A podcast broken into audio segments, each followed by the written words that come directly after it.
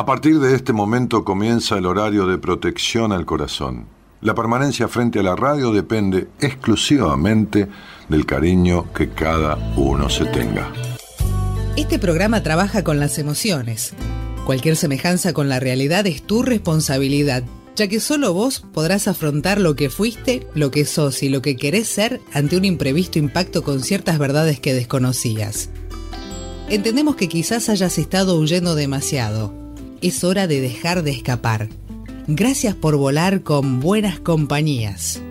Con ustedes, Daniel Martínez. Hola, buenas noches, ¿cómo estás?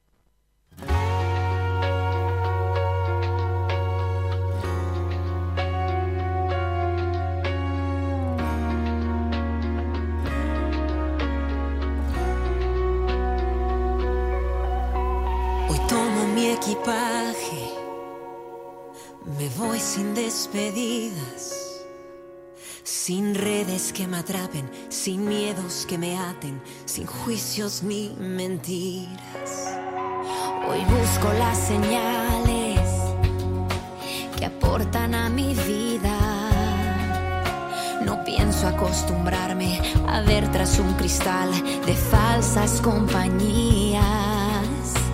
Me voy a vivir mi vida es que me voy con coraje y dispuesta a cumplir mis promesas, a levantarme de nuevo y con fuerza. Porque hoy voy a vencer el pasado, hoy voy a sanarlo, no pienso seguir esperando, voy a empezar este viaje con cientos de planes y quisiera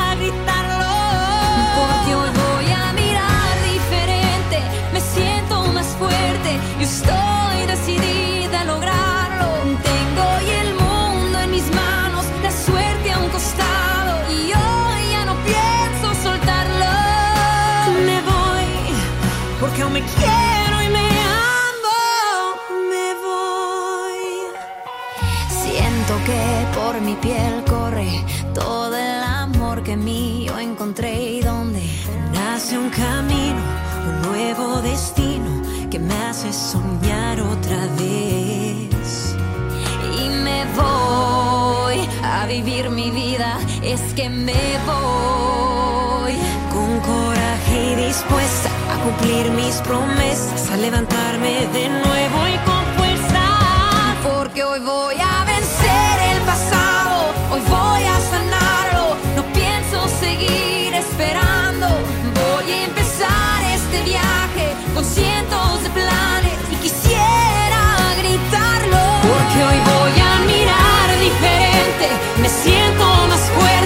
fuerte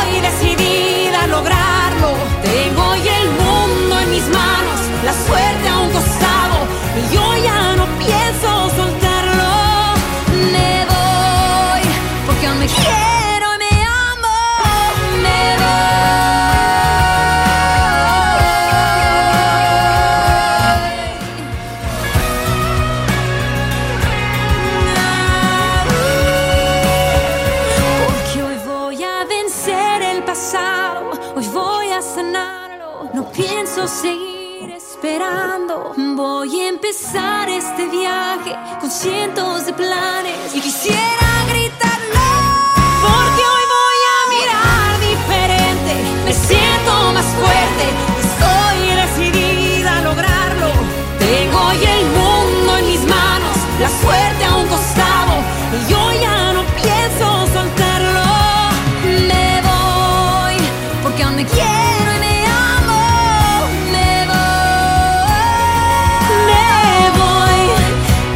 me quiero y me amo, me voy.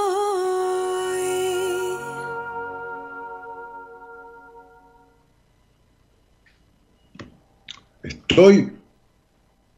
Ah, es el tema de apertura. Estoy totalmente fuera de foco y vos lo pusiste entero.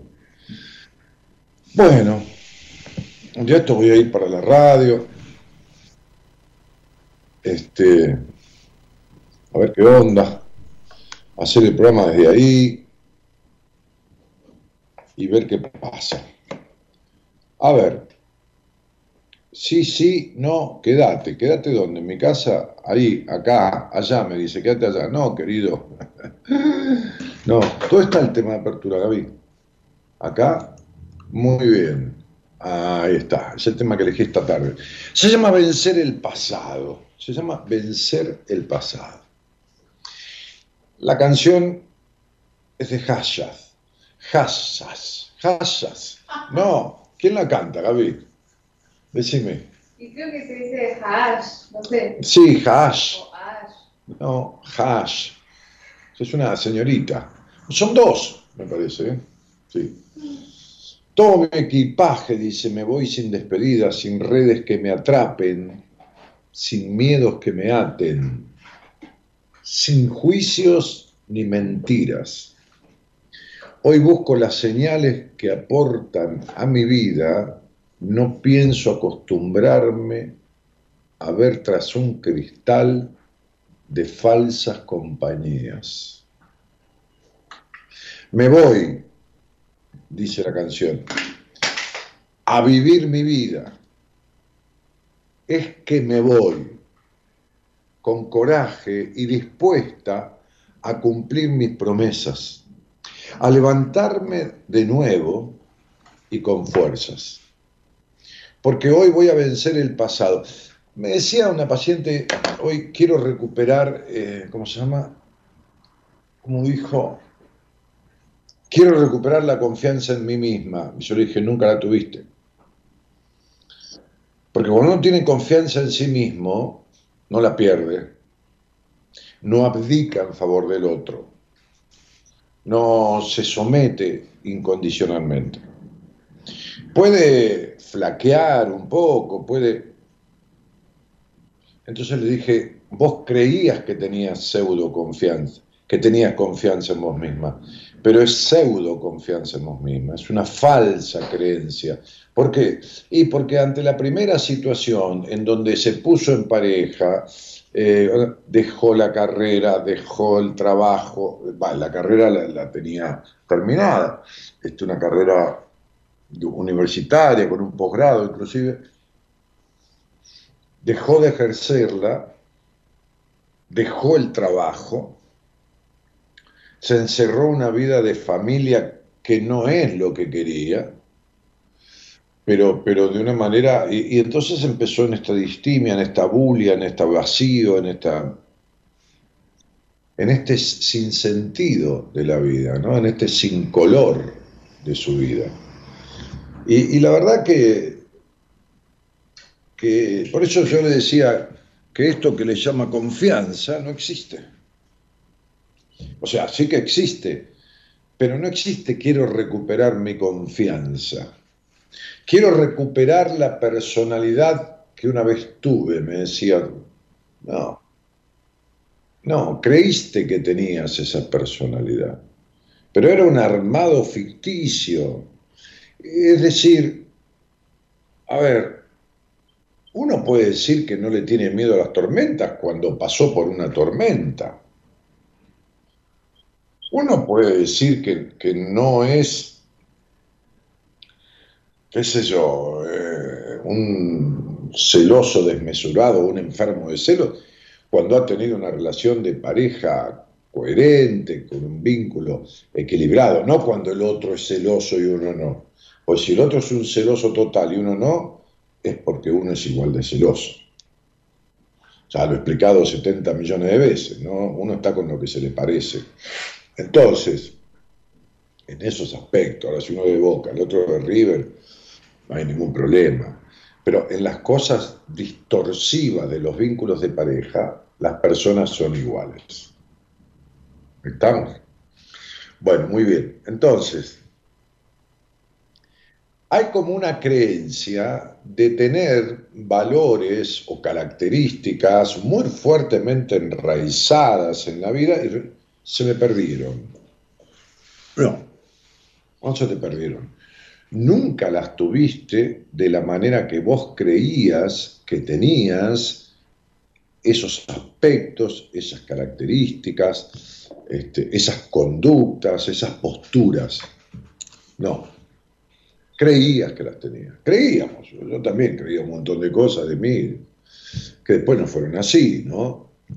Este, y, y tuve que ir a buscar la verdad, ¿no? De, de, esa, de esa mentira, entre comillas, ¿no? Esa mentira que uno se cree. Este, porque aún me quiero y me amo, dice, me voy, dice, porque aún me quiero y me amo, ¿no? A veces uno con, con lo que le queda de amor con uno, aunque sea una, una, una parte de un sano amor, de una parte de un coherente sentimiento de respeto por uno, tiene que agarrar e irse, ¿no? Irse.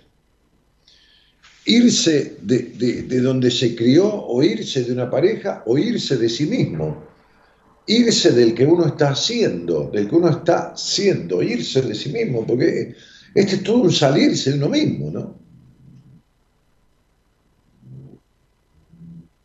Es todo un dejar a ese, ¿no? A veces yo tengo en, en, en entrevistas, este, y entonces le doy fecha a alguien para dentro de un mes, un mes y medio, para empezar el trabajo en terapia, porque la mayoría de las veces no tengo fecha en el momento para empezar.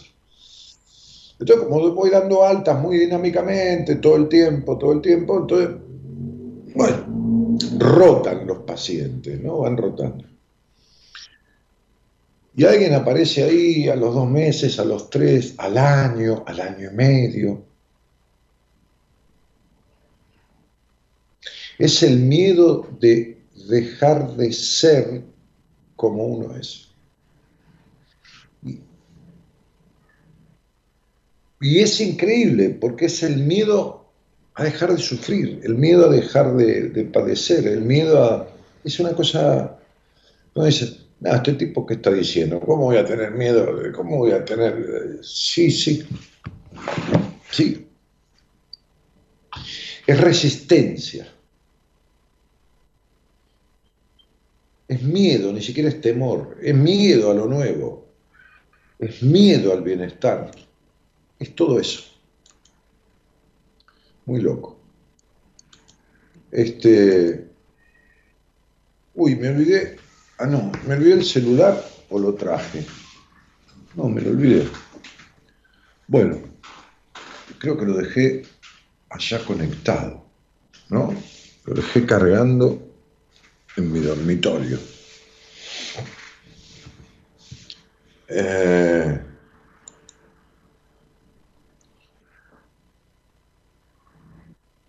hicimos un, Ah, tengo que agradecer muchísimo, el otro día lo dije en un vivo que hice en Instagram, los saludos que tuve este año de cumpleaños, este, yo creo que son comparables a los que tenía cuando estaba en Radio del Plata, y eso que Radio del Plata tenía 43 repetidoras. Pero hoy los, las redes sociales, el programa que tiene más comunicación por escrito, más interacción, Tuve tantos saludos de cumpleaños, de, pero muchos, por supuesto, de feliz cumpleaños o unas velitas al lado de una foto mía. Y está muy bien y agradecidísimo por eso. Pero otros con un sentimiento, una calidez, una cosa amorosa. Eh, desde ya solamente el recordar saludarme es suficiente, más que suficiente, pero en algunos casos me conmovió mucho que recién hoy contesté, porque el celular de pacientes, como empecé a contestar Instagram y Facebook, y el viernes a la noche, que era, era mi cumpleaños, este, Gabriela me invitó a cenar a un lugar que no conocía, yo ni ella. Después el sábado estuve comiendo con unos amigos, este, este, bueno, nada fui contestando desde el celular lo que tenía a mano, pero después el celular de pacientes lo había apagado porque, porque, bueno, nada, no tenía tiempo de todo.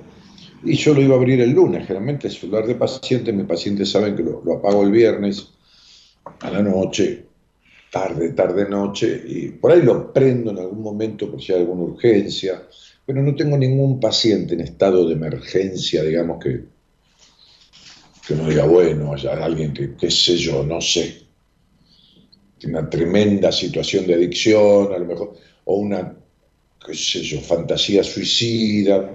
La verdad que no.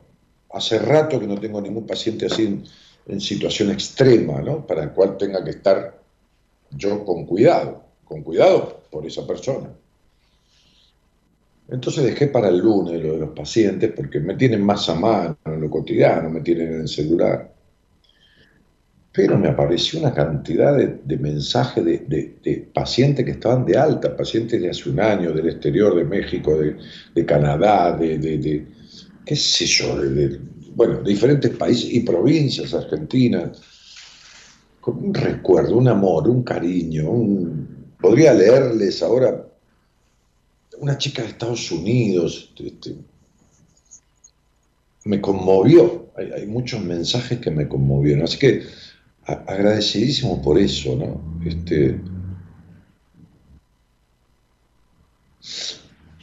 por la cantidad de gente, pero por, la calidez también, ¿no? Por la calidez también, no solo la cantidad, sino la calidad de los mensajes, la dedicación. Que la dedicación es agarrar un Instagram y mandar un saludo, un feliz cumple, ¿no? Pero después otros, los pacientes, por ejemplo, claro, porque han vivido toda una cuestión de... Pero pacientes de hace cuatro años, cinco años. Un recordar con cariño, un te quiero tanto, Dani, de, mi vida, de, qué sé yo, agradezco la vida haberte cruzado en mi camino, porque desde ahí cambió mi vida y esto, y yo recordándole, yo no cambié nada, vos te, la cambiaste, la transformaste, yo solo te ayudé. Bueno, todo eso. Otra cosa es este, que me dijo Marita que fue un aluvión el tema de, de, solicitar el nuevo libro, Ser o no ser, esa es tu cuestión. Este, fue como una aluvión así de movida el, mismo viernes o el sábado, bueno, qué sé yo, este, que le dijeron de ahí de, la editorial y Marita, que es quienes manejan ese tema. Este, hay, quien lo ha leído, se lo ha devorado en el fin de semana, este, porque son los primeros que lo recibieron. Bueno, nada. Es eso, agradecer gratitud, ¿no? No el dar las gracias, sentir gratitud, ¿no? Como decía un profesor de filosofía, este, la gratitud es, es este, como lo calificaba él, es una característica, no, a ver, cuando uno dice tiene un es una virtud, Ahí está. La gratitud es una virtud que tiene mala prensa. Y es cierto. Dar las gracias es una cosa, sentir gratitud es otra. Tiene mala prensa, ¿viste? No, no, parece una cursilería sentir gratitud, ¿viste? No, ¿Qué sé yo? No sé. No me pasa, ¿eh? yo, siento eso. Este, el otro día uno, mis amigos me trajeron, los pocos que nos vimos, porque algunos estaban afuera, eh, eh, este, algunos me trajeron algún, todos me trajeron un presente, un regalo. Este,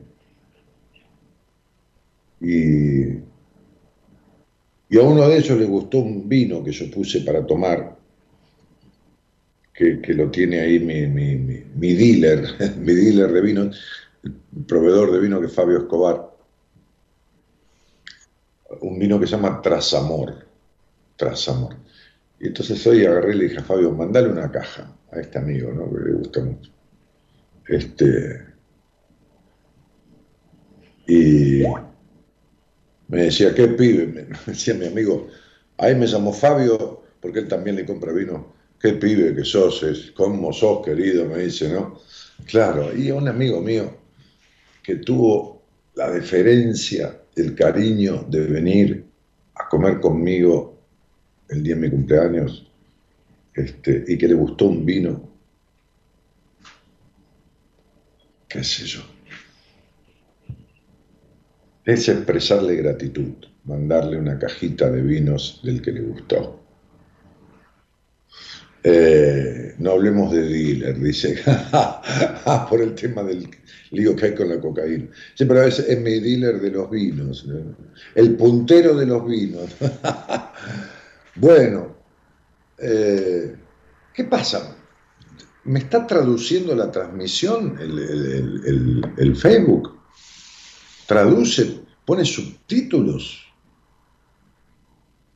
¿En el mismo lenguaje que yo estoy hablando? Bueno, qué bárbaro.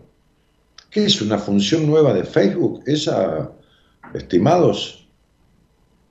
Bueno, Gerardo, mira, eh, la pone sola. Esa es una frase, la verdad que es una frase no muy feliz, Gerardo. La pone sola, ¿viste? No, qué sé yo, no sé. Este, busca otra cosa. Eh, Sergio Milela dice, Dani, es que, son y somos reflejos tuyos, si vos recordás y te conmueve, imagínate al menos para mí lo que me conmueve y remueve cada palabra tuya. Gracias y decirte o escribirte feliz cumpleaños es en parte también darme un autorregalo. Bueno, muchísimas gracias, no lo había pensado así. Eh, se puede quitar la opción de que lo haga automático. No, pero está bien, déjalo. Yo, el que quiere leer, que lea, por ahí alguien no entiende o no tiene volumen o quiere bajar el volumen porque tiene alguien al lado. Total, en este caso lo que abunda no daña. No, no sabía, chicos, qué sé yo, viste, todo esto, todos los días tiene algo nuevo. Eh, Gaby, eh, eh, consorte, cónyuge, ¿me traes mi celular? ¿Y sabes qué? ¿Me pones el posteo de hoy acá, que no me lo pusiste? Te conviene abrirlo en tu Instagram, por eso no lo puse. Que mi vida... Abrirlo en tu Instagram. Ah, pero tráemelo porque me olvidé el celular enchufado, boludo. ¿Qué andabas haciendo? Creí que te habías acostado. Bueno, muy bien. Bueno, a ver, vamos a leer un poquito. Bueno, estoy así un poco desprolijo de apertura y de todo, porque este, así un poco, un poco con, con todo lo que sucedió entre cumpleaños, libro, un vivo que hice el viernes a la tarde, este, bueno, comida con unos amigos el, el- sábado a la noche y, y,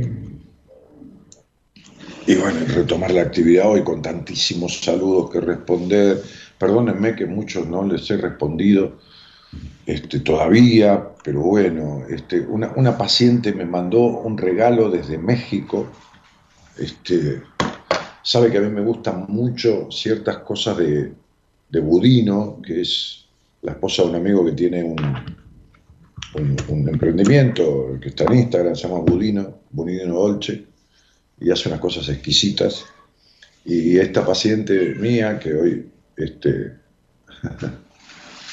eh, hicimos una etapa de trabajo en terapia y, y después siguió con Gaby otras cosas más, más propias de un diálogo más, mi, mi sistema terapéutico muy dinámico, interactivo y más después cuando ella fue bajando y fue estando más cómoda con ella misma, dije, vete con Gaby que te vas a llevar bien y están como una pareja terapéutica total, ¿no? Y, me mandó un- una caja, un box con todas cosas deliciosas que las compró desde México a la gente esta de Budino, porque sabe que a mí me gusta.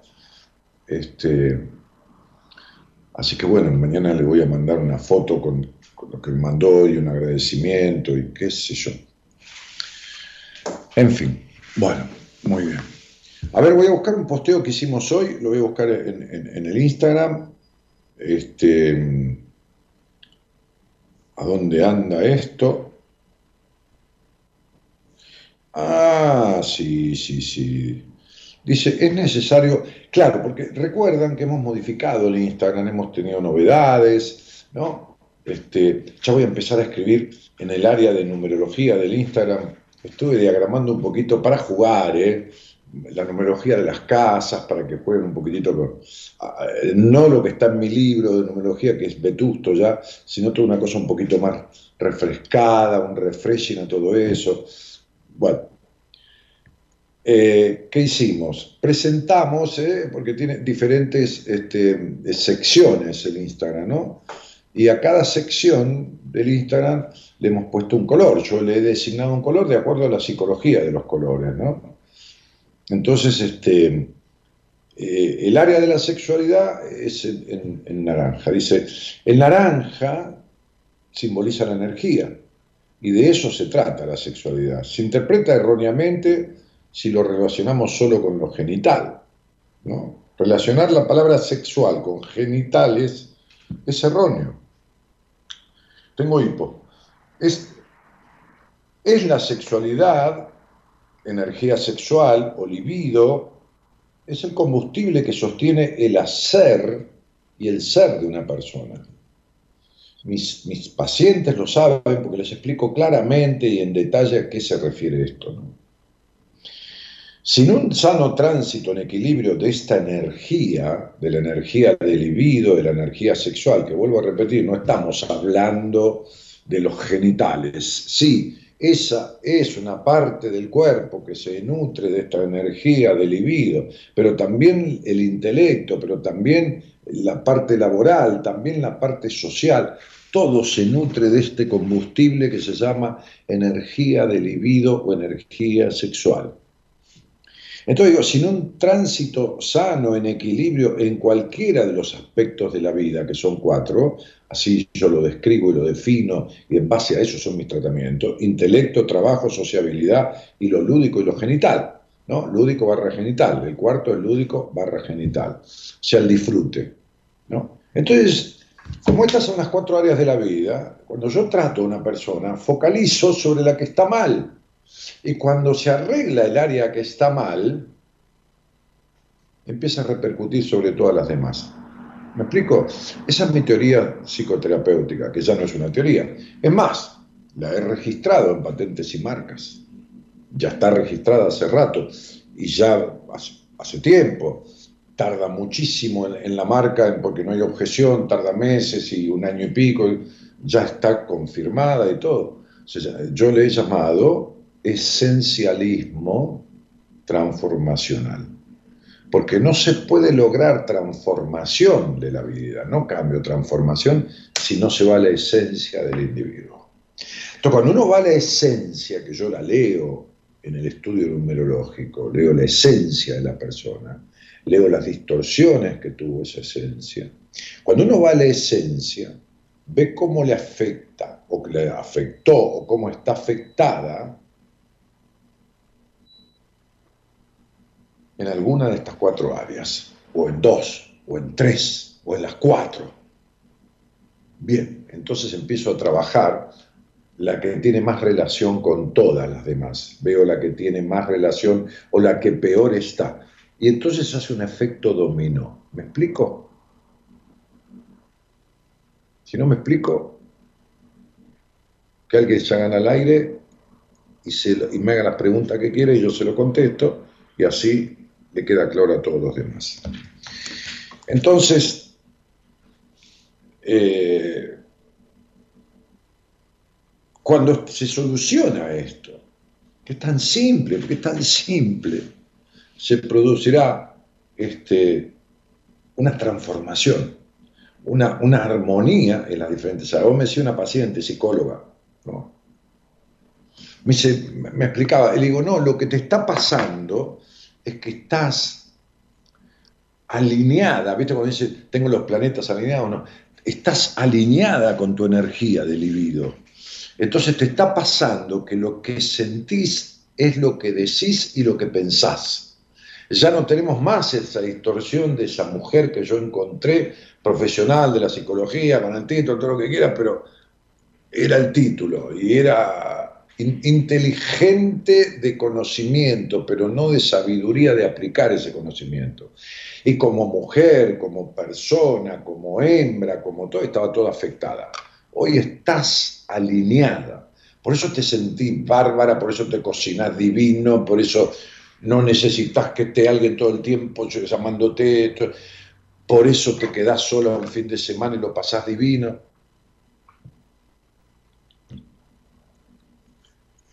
Lo poco que se habla de este tema, lo poco que se habla de este tema, que es la sexualidad, como base de la energía el combustible que sostiene todas las áreas de un individuo, la energía del individuo. O sea, a ver, las personas que están con una depresión no pueden ni levantarse para ir al baño. Hay que medicarlos para captar serotonina y que tengan un poco de ánimo y, tratarlos psicológicamente, terapéuticamente y todo. Bueno, eso, a esa energía me refiero. Ese es el combustible que provee a las cuatro áreas de la vida. Ok. Entonces, digo, en este posteo, lo poco que se habla de este tema, a ver si no se entiende esto, lo explico de vuelta, ¿eh? o de otra manera. Lo poco que se habla de este tema es proporcional a lo mucho que abarca en tu vida. Es proporcional a lo mucho que abarca y que incide en tu vida. ¿De qué estamos hablando? Del combustible que alimenta tus vínculos. El dinero, la capacidad intelectual, la confianza en vos misma, vos mismo, por supuesto, la dinámica, el combustible que llena el vacío existencial, el que disipa la melancolía, el que enciende la llama de la pasión, de la pasión de la vida, el que, el que contribuye al encuentro de la vocación. ¿Me explico? No se habla de esto, chicos. Y, y son testigos de todo lo que digo, los cientos y cientos y cientos de personas que he tratado y que mágicamente, que no es mágicamente, han logrado, como el otro día posteaban algunos que atendí, han logrado, y digo han logrado porque ellos han logrado salirse de estos estados, salirse de cierta forma nociva de vincularse consigo mismo, con los demás, salirse de la precariedad en lo económico, salirse de, un, de un, oficio o de una profesión sin vocación, sin pasión, salirse. ¿Ves? Bueno, a ustedes les puede sonar raro, les puede sonar, qué sé yo, no sé, ¿viste? Como un, no sé, un invento. Les puede sonar utópico, no, es así. Es así todo el tiempo. Más del 90% de mis pacientes salen así. Porcentaje chiquitito, por ahí se escapa, por el miedo se abandona, porque, viste, el abandonado se... Y otro porcentaje chiquitito, un 3, un 4%, un 5%. Lo comparto con un terapeuta, con una terapeuta mujer de mi equipo, cuando veo que hace falta una presencia femenina durante un tiempito que puede ser cualquiera. ¿eh? Tengo una paciente que vino de México, este, vino a Buenos Aires y me dijo, Dani, tengo tal cosa y tal cosa, había logrado con vos arreglar tal cosa, pero me apareció otra otra, y dije, mira, el viernes voy a tener una reunión con una psicóloga de mi equipo, y creo que va a ser la indicada para pasarle tu caso. Bueno. Eh, entonces, no se habla de esta cuestión. ¿Me explico? No se habla de esta cuestión. María Victoria Casenave dice, Dani, ¿cómo estás? Buenas. Eternamente feliz. Gracias. Bueno, este, sí, gente que, he atendido. Pero, pero... Eh, ah, me dice, en todos los programas vos hablás y abajo sale escrito hace rato. Ah, pero hemos cambiado de computadora. Con esta que hoy se ve escrito, yo hacía la transmisión por Skype y ahora hemos alterado, hemos cambiado. Entonces se ve que esta es el monitor, que estoy viendo cómo, cómo sale, cómo le sale a ustedes, eh, ahora toma la, escritura. Bueno, no sabía, chicos, perdónenme, este que nunca apareció en la máquina. Eh,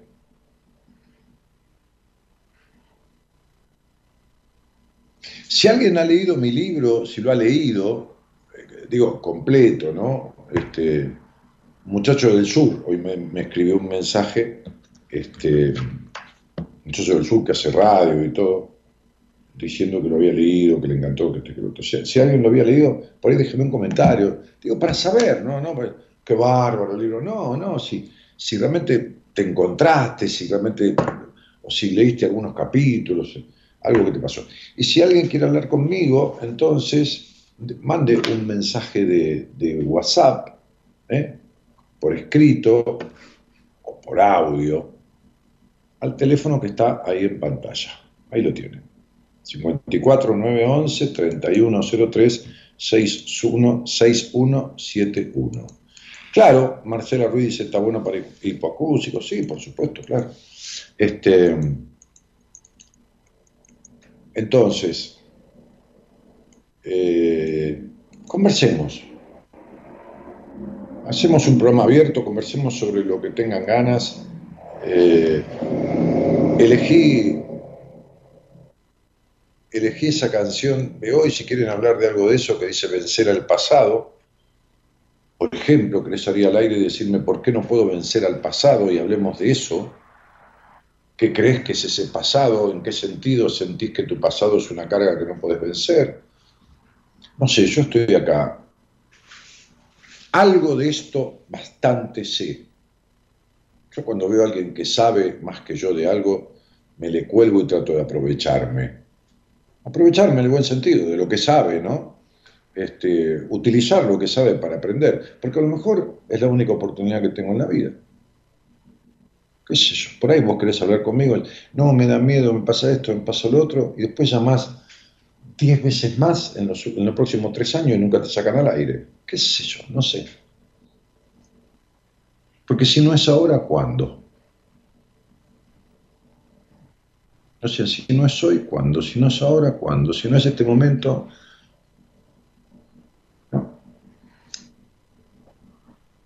¿Qué es lo que sos? este momento.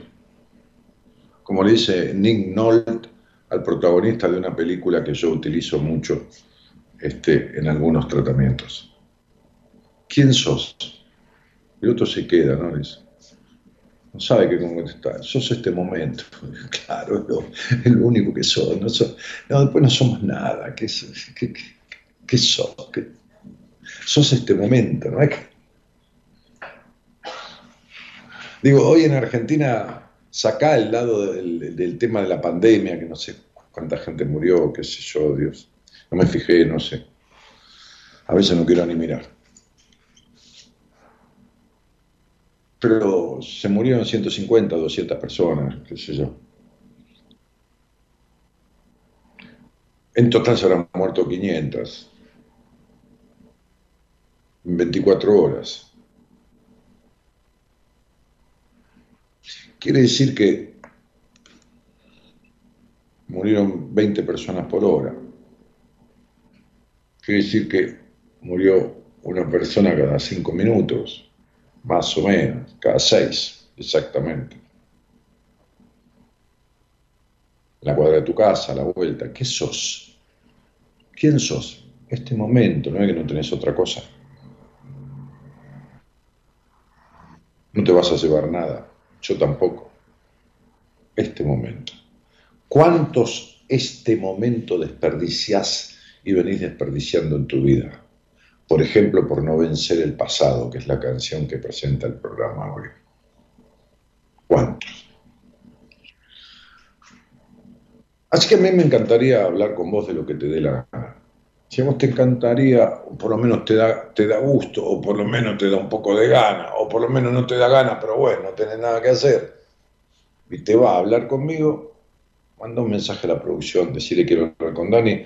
Gerardo Subirana, que es el operador técnico del programa, parece que hay una lista que Facebook mandó de temas musicales aprobados, que no son todos los, los que quisiéramos pasar o específicamente, pero por lo menos podemos pasar algo de música.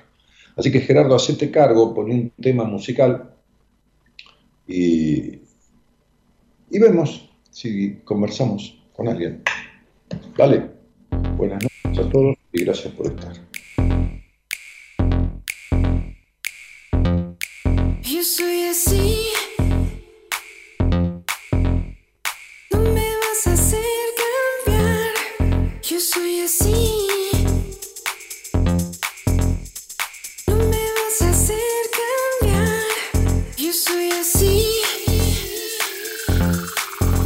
do you see?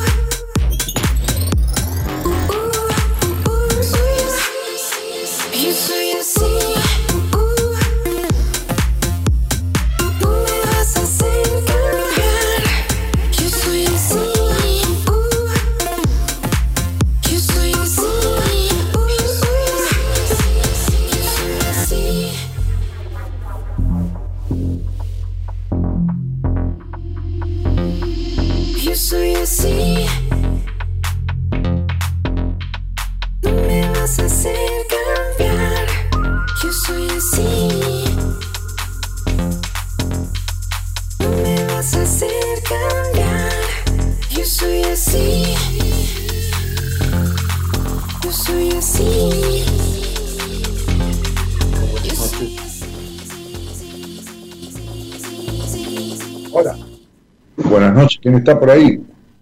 Hola, buenas noches, Daniel. Habla Diego. ¿Cómo estás, Dieguito? Espera que voy a ver si puedo subir esto un poquito, dale. Bueno, yo tengo el teléfono solamente, Daniel. Háblame, Diego. Ya está, ahí, ahí lo subí. Perfecto, ¿se escucha bien? Sí, querido, sí, sí, sí. Buenas noches, ¿cómo te va?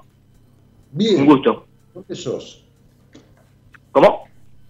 ¿De dónde sos? De La Barriga, provincia de Buenos Aires. Olavarría, linda ciudad. ¿Conoces? Sí, estuve por allí. Pasé, como pasé por Venado Tuerto, pasé por muchas ciudades de, de- de Buenos Aires. Este, ¿y, y vos naciste ahí? Eh, sí, sí, soy, soy de acá. ¿Y con quién vivís allí? En este momento estoy viviendo con mi hijo, que tiene 15 años. Y bueno, estamos los dos solos. En este momento estás viviendo con el, tu hijo que tiene cuántos años? 15 años. Ah, 15. 15. Y Diego, ¿cuánto hace que, que conoces el programa o me escuchas a mí o a alguno de los columnistas? No, eh, hago hace poco. Tengo un primo que es fanático tuyo y él me, me, me derivó a vos por una cuestión de que, bueno, por ahí tengo algunas inquietudes, algunos malestares. Entonces me dice, escuché el programa y acercate con Daniel, que son muy buenos profesionales. Así que, bueno, acá estoy. ¿Y cuánto hace que empezaste? ¿Unos días o hoy? No, ahora mes y medio, dos, menos. Por ahí, y- Tengo y, mi- y decime, este, vi- ¿vivís así permanente con tu hijo o es que lo tenés vos ahora, después lo tiene la madre? no, no, él está conmigo ya desde ocho años, está conmigo a cargo porque mi mamá no eh, tuvo un accidente, así que está conmigo. ¿Pero tuvo un accidente y te lo dio y después nunca lo vino a buscar o tuvo un accidente que la dejó impedida para toda la vida? Claro, ya eh, falleció. Entonces, bueno, desde ahí yo me hice cargo Ah, totalmente. bueno, bueno, está bien, está bien, está bien. No, para entender, ¿viste? Porque si no, no, Sí, sí, está bien. No, no hay problema, no hay problema. necesito... eh, no, es que, no, es que, no es que uno sea chusma, es que No, tener una conversación y armar una idea y poder dar una devolución, aunque sea, necesito algún datito, ¿no? De alguna cosita. sí, tal cual, tal cual, no hay problema, Daniel. Bueno, che, Dieguito, este, y vos venís de un hogar eh, que, ¿cómo se llama? Que estaba formado por quiénes cuando eras chico. No, mi hogar, eh, mi papá, mi mamá, y bueno, tengo una hermana que es cinco años menor y un hermano que falleció hace en el 2010 en un accidente de moto, que era el más chico, que bueno, eh, ahora estamos mi mamá y eh, mi hermana, porque después los demás, mi papá falleció y bueno, mi hermano también falleció por el accidente de moto. Bien. ¿Alguna vez hiciste al- algún proceso en terapia, Diego, o algo que se le parezca? Eh, sí, lo he hecho en ocasiones con mi otra hija que tengo de 24 años ahora, eh, paralelamente, y bueno, hace un año más o menos que estoy haciendo terapia personal, por, por ahí para sacarme mis inquietudes eh, ya acerca en, en lo que es mi trato con, con mi familia, mi, sí, mi hijo, y bueno, lo- la que era en su momento mi pareja, bueno, me separé hace ocho meses. Entonces, por una cuestión de... ¿Cómo? vos tuviste, vos tuviste un hijo con otra mujer que tiene 24, una hija que tiene 24 años. Claro, son de distinto matrimonio, de los cuales yo me separé de los dos. Separaste de los dos, de, de uno quedaste viudo. Claro, igual ya estaba separado yo. Después, bueno, las circunstancias de la vida quedé soltero. Ahora estás, ahora estás en otro vínculo. Ahora estaba en otro vínculo de tres años y medio más o menos, que llegó la relación y bueno, se cortó hace eh, ocho meses aproximadamente. ¿Se cortó solo o es que alguien lo cortó? No, no, se fue apagando de a poco con algunas eh, eh, desprolijidades por ahí de cada uno, que uno no se dio cuenta, por ahí también es una de las cuestiones de la charla, y que uno por ahí no se da, no, no se sienta a hablar, y bueno, cuando uno toma sin querer, toma determinaciones que son erróneas para mejorar, y bueno, pues se termina desgastando, y bueno, eh, terminó la, el quiebre de la relación. Y después de haber escuchado el programa durante unos cuantos días y, y querer hablar conmigo, Diego, ¿qué, qué te trae a la, a la, a la charla? ¿Qué, qué, qué inquietud si es que yo puedo, no sé, arrimarte una respuesta o darte una explicación o algo, No. ¿no? Ayudar. Yo, mi inquietud son dos cosas. Por ahí me cuesta entender cuando la, la relación se está perdiendo, ¿no? En este caso, por ahí, cuando allá después de ocho meses, la otra persona igual deja una puerta abierta, entonces eh, a veces uno cuesta hacerlo entender, eh, es decir, o entender que la relación por ahí, o, darle un tiempo a la otra persona, ¿no?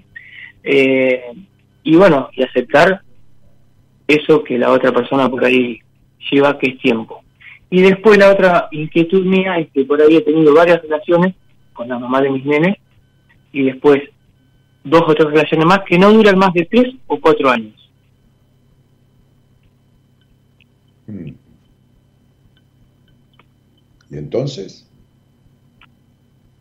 Pero la relación con la madre de tus hijos, ¿cuánto duró? Y más o menos eso. Duró tres años y después me separé. Y después tuve una etapa de soltería y tuve mi otro hijo ah, y me volví a separar. Y bueno, en la última relación, donde uno ya es más maduro y ha pasado varias situaciones, eh, por ahí le pone, no es que uno sea una persona que no le pone voluntad a la relación, al contrario, y por ahí, no sé, eh, se, se desgasta y uno trata de hacer cosas para mejorar y bueno, eh, por ahí es lo que nos falta a uno a las relaciones hablar para, para entenderse y bueno, también una- e- esa era mi inquietud, porque por ahí las relaciones duran tres, cuatro años y de mi parte por lo menos. Como que a vos te pasa así, los amores empiezan con furia terminan con decepción, como decían las abuelas de antes, ¿no? Decían, amor que empieza con furia termina con decepción. Sí, en, en este caso, en la última relación, en la anterior también, que fue una chica más joven que yo, eh, en este caso eh, sigo estando enamorado de esta persona y la otra persona también. Lo que pasa es que por ahí no puede aceptar un perdón y no puede convencer de, de, de alguna situación que ha pasado. Entonces, por ahí lo que uno tiene que tomarse es el tiempo, que cuesta, ¿no?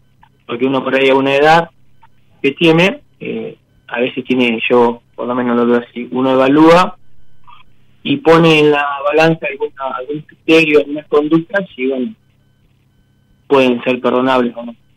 Eh, entonces, bueno, por eso yo también empecé, a, em- empecé terapia hace... ¿A qué te ¿Cómo? referís con conductas que pueden ser perdonables? Sí, qué sé yo, por ahí situaciones que, que uno por ahí puede, ah, sin querer hacerle mal a la otra persona, que la otra persona por ahí interpreta que uno le hace mal y uno eh, no se dio cuenta de ese malestar. Entonces por ahí eso va sumando un desgaste y bueno, la Sí, sumatoria pero de... estamos generalizando mucho, este, Diego. Diego, te voy a hacer una pregunta. ¿Qué edad tenías cuando murió tu padre? No, hace cuatro años, casi cinco que soy yo viejo.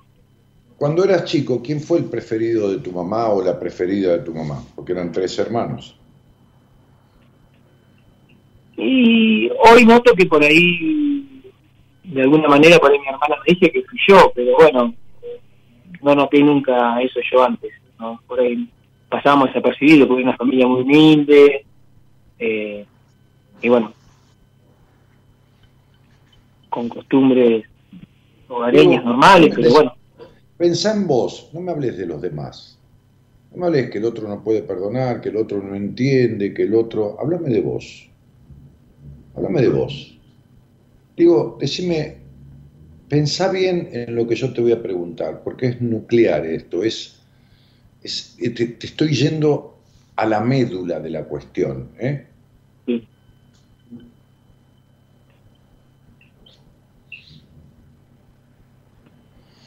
Antes de llegar a eso, te voy a hacer una pregunta que te va a parecer que nada que ver, pero no importa. Bueno, ¿Cómo, cómo te llevas con la cocina? No con el artefacto, sino con el hecho de cocinar. me encanta, perfecto. Bueno. Porque está muy marcado en tu, en tu fecha de nacimiento. Y, y decime otra cosa. Este, ¿Cuánto crees que tenés, no en los amores, en general en la vida, de un nivel de insatisfacción? Es decir, de esto que yo le llamo, qué feliz sería con lo que no tengo, pero cuando lo tengo, qué sé yo, tampoco me da, viste, como- es como un ejemplo tonto, qué feliz sería el día, qué feliz voy a ser el día que me compre un celular de esto, no por este, cualquier celular, digo, es un ejemplo tonto. Entonces un día junto la plata, qué sé yo, me compro ese celular, ¿no? Pero tampoco me da aquella felicidad o bienestar que esperaba.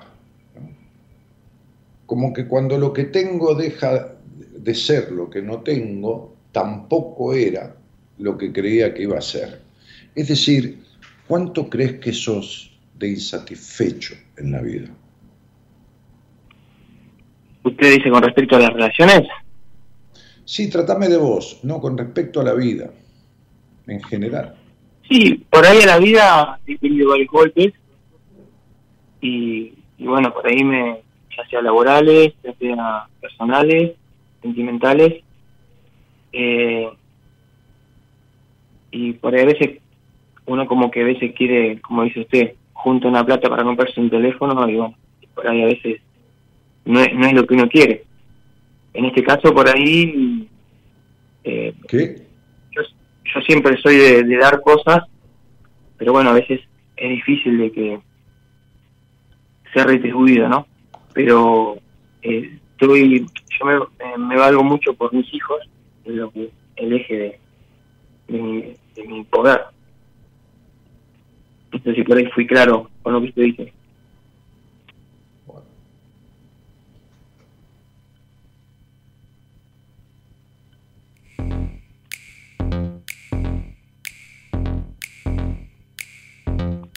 Yo soy así. No me vas a hacer cambiar. Yo soy así.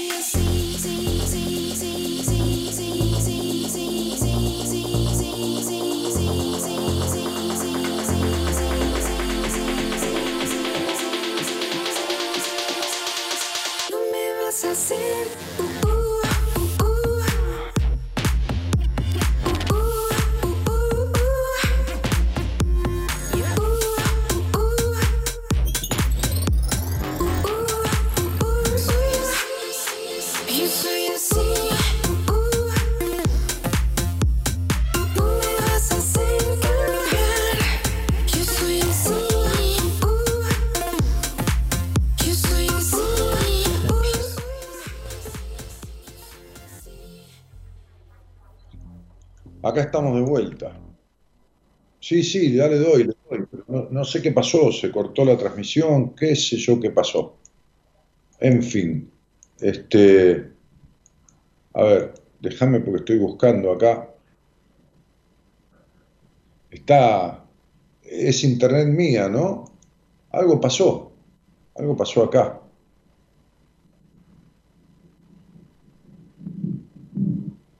Esperá que estoy buscando eh, la transmisión por este lado, negro.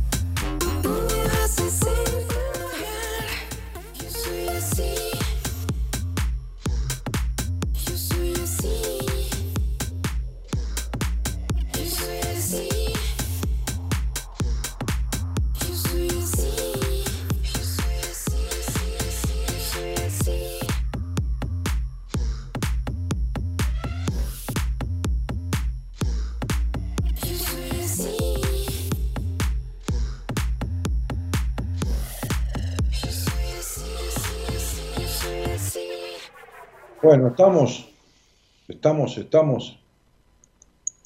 Eh, ¿Está este muchacho ahí o lo perdimos? Hola Daniel, sí, acá estoy. Sí, perdóname, querido, pero se cortó algo, se cortó la transmisión, se cortó, qué sé yo qué pasó. Sí, no hay problema. Veo cómo es la tecnología. Eh, sí, sí, tema tecnológico, viejo, querido. Eh, te preguntaba sobre esta cuestión de, de, de- ¿cómo se llama? De la insatisfacción, ¿no? ¿Cuánto, ¿Cuánto de esta cuestión hay en vos, ¿no? ¿Cuánto de insatisfacción? ¿Cuánto de falta de plenitud? ¿Cuánto de que nada te termina de llenar del todo? Sí, eh, en la vida por ahí hay cuestiones que, que, que por ahí en lo sentimental, con la relación, eh, en su momento estuve en una plenitud, ¿no? Eh, después con, con mis hijos eh, también me siento buen padre y trato de... de- Dieguito, eh, eh, decime una cosa, si yo te pregunto quién sos y qué querés, ¿vos lo sabés? Eh, sí, por ahí sí, sí, qué sé yo, no sé, cuesta a veces eh, pensar hoy por hoy Segunda quién es- cosa que te pregunto, ¿cuánto crees que sos de controlador? En qué sentido dice usted. Porque en querer tener todo controlado. Y eso es un problema sí, Sí, ¿cuánto crees, que sos, cuánto crees que sos de celoso y posesivo? No, celoso y posesivo, no, últimamente no. Últimamente, controlador, sí. ¿cuánto es últimamente, Diego? Cuatro años. Bueno, quiere decir que 40 años de tu vida fuiste celoso y posesivo en todas las relaciones y que si no lo fuiste vos, lo fue la mujer que estuvo con vos. Y entonces no ha habido amor nunca, porque el amor no posee, el amor no tiene, nadie es de nadie. Y vos sos un tipo que sentís que en la relación el otro es tuyo. Y entonces como nadie es de nadie, vos no sabés lo que es la libertad en la vida. Vos no estás libre de un hogar que tuviste con una madre muy intrusiva y un padre muy desdibujado. No estás libre del pasado, no estás libre de un niño que no fue niño casi nunca, que creció antes de tiempo por la clase de, de, hogar y de crianza que tuvo. Y entonces esta cuestión hace que no tengas muy claro quién sos, que se te complique en, en, tu vida esta, esta, esta cuestión de quién soy y qué quiero, y que, y que el control, los celos, la posesividad, la intolerancia, el querer que el otro entienda cuando vos querés que entienda, y que todo esto, que, que haces terapia, ¿cuánto tiempo hace? ¿Un año me dijiste? Últimamente un año, sí. Bueno, son cosas que no has resuelto nunca, ¿entendés? Entonces, tus vínculos, tus relaciones de pareja han sido relaciones de pareja, pero no ha habido vínculos. Decime cuánto de infeliz, o sea, de no feliz, crees que ha sido tu madre en tu infancia. Y mucho no, no recuerdo por ahí, eh, por una cuestión de que por ahí uno no... Eh, Decime cuánto, cuánto, de, cuánto de no felices, de no plenas, de no disfrutar de la vida, de no han sido las mujeres que has tenido. Que has tenido, que has tenido en relación con ella, ¿no? Nadie tiene a nadie. No entendí. ¿Mis parejas, dice usted? Sí, decime cuánto sos de prejuicioso y estructurado. Porque me estás tratando de usted, y sos un tipo que va camino a los 50 años. Y eso porque sos un tipo estructurado, prejuicioso. Sí, sí, sí soy estructurado. Es más, trabajo en un lugar donde la estructura es, un eje eh, de disciplina y a veces cuesta. ¿Trabajas en la policía o en alguna fuerza? Soy penitenciario. Bueno, listo. El problema de tu vida es el control, el problema de tu vida es la posesividad, el problema de tu vida son los celos, la insatisfacción, la falta de disfrute en equilibrio. El problema de tu vida es esta disyuntiva, ¿no? Y, con las mujeres tenés toda una cuestión que no, no, no se puede resolver. No se puede, sí se puede resolver, pero no se puede resolver siendo de esta manera hasta que vos no desarmes esta cuestión. ¿Viste? Vos estás acostumbrado a controlar, estás acostumbrado a que vos controlás, tenés el poder y el otro es el controlado. Y entonces tus vínculos han sido siempre asimétricos. O vos controlabas o, o el otro era celoso y posesivo, pero nunca han sido vínculos simétricos vínculos de, igualdad, de equilibrio, vínculo, no relación, ¿entendés? Sí, sí. Igual, eh, en, la, en esta última relación he crecido demasiado y por eso le decía que no, he utilizado el celo y la, obsesión. Me tratando de usted y me decís que creciste demasiado. Demasiado es de más. Las palabras no son inocentes, el lenguaje no es inocente. Me decís que los dos se aman, pero que no están juntos, porque entonces uno, es, uno, uno, uno está con la persona que ama. Y si no, el amor es una idealización, una idea, pero no es una realidad. Sí, a veces cuesta, de mi parte, cuesta entender eso cuando... Sí, sí. sí. ¿Sabes por qué cuesta entender eso? Porque sos un tipo signado por la intolerancia. ¿Soy, soy qué? No lo entendí. Estás signado, tenés una característica que es la intolerancia. Entonces, o querés que el otro sea como vos querés que sea, o vos no te dejas ser. Cualquiera de los dos factores es intolerancia. Pero vos tenés mucho de querer que el otro sea como vos querés que sea. Más allá de lo que el otro piense, más allá de lo que quiera, vos querés que sea como vos querés que sea.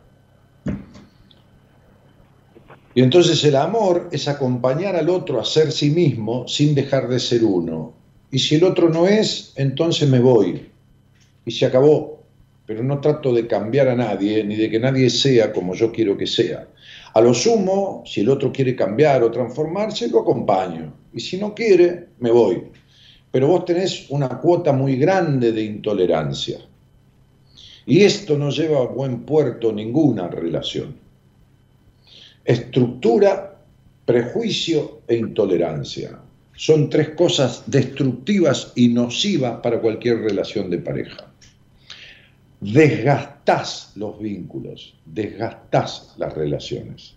Las desgastan, porque las mujeres que, que están con vos, la mayoría fueron criadas de una manera que ni te cuento, que ni te cuento.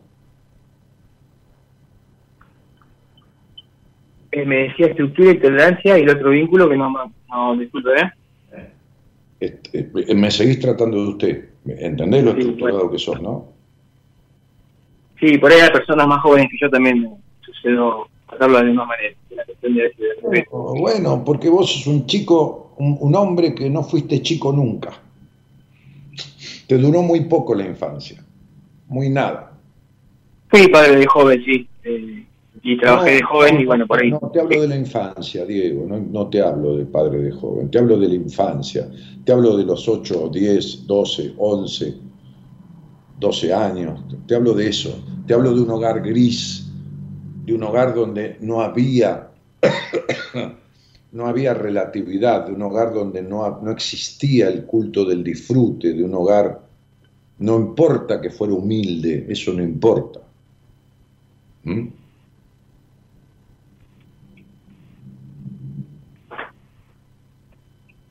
Sí, sí. Eh, bueno. Por ahí sí. Mm. Hacerlo de la niña. Cuando vos tenías que ser un nene, medio inocente, medio ingenuo, ya eras como un hombrecito, ¿viste? Entonces, este, este, ¿quién era muy rígido en ese hogar? ¿Tu madre, tu padre, los dos? No, no, mi mamá. Bueno, en esa rigidez te criaste. Te criaste en el control, en la rigidez, en una madre rígida, prejuiciosa, insatisfecha, no feliz, bueno, y como la madre establece gran parte de la base vincular, te quedaste muy impregnado de todo eso. Y, y, bueno, y aquí estás, todavía sin resolverlo. ¿Me explico? Sí. Bueno, ese es el problema que tenés. El problema que tenés es tu estructura, tu necesidad de controlar, tu intolerancia, que vas a tener que trabajarlo en una terapia, en una terapia que sirva, ¿viste? Porque hay terapias que son de sostenimiento, ¿no? Yo le llamo terapia de sostenimiento. Hoy justamente tomé a una mujer que tiene 70 años y que tiene muchísimos años de terapia. Y la había visto en una entrevista hace tiempo y le di fecha para más adelante, bueno, y hoy vino y vino, vino, me escribió y, y comenzamos un proceso. Y entonces yo le llamo terapia de sostenimiento a la terapia que te sostiene ante una situación para atravesar esa situación, pero no arregla las causas que te llevaron a esa situación. Entonces vos vas a terapia ante una crisis de pareja o ante esto o ante una crisis laboral. Entonces es como, eh, viste, como, como, como si vos tenés fiebre y te dan algo para bajar la fiebre, y te vuelve a agarrar fiebre y te vuelve a dar algo para bajar la fiebre, pero no te arregla lo que te origina la fiebre. Bueno, esto es lo mismo, ¿me explico? Hay terapias que son de sostenimiento porque el terapeuta no sabe ir a la base de, de, de, de la, la cuestión, donde está el origen del conflicto. ¿Está? Y acá el origen del conflicto está en una madre fuerte y un padre totalmente desdibujado, una madre rígida y un padre aniñado. Y entonces, acá hay cuestiones de las cuales quedaste impregnado que no se resolvieron nunca, que son cuestiones de base. ¿Entendés? Sí. Mm. Esto es lo que no está resuelto. Este es un niño bueno. que creció sin ser escuchado. ¿Está? Con una madre rígida y un padre que nunca protegió de esa madre, que nunca le dijo a esa madre, deja de joder y a mi hijo no lo críes así, o no críes así a mi hijo o a mi familia o a mis hijos. Y no intervino, no frenó la invasión de esa madre. Bueno, esto dejó secuelas en ustedes, en tu hermana, en los vínculos que tu hermana tiene, sin duda, ¿no? Este, y, en vos, que sos el que tiene la cuestión y el que me está preguntando.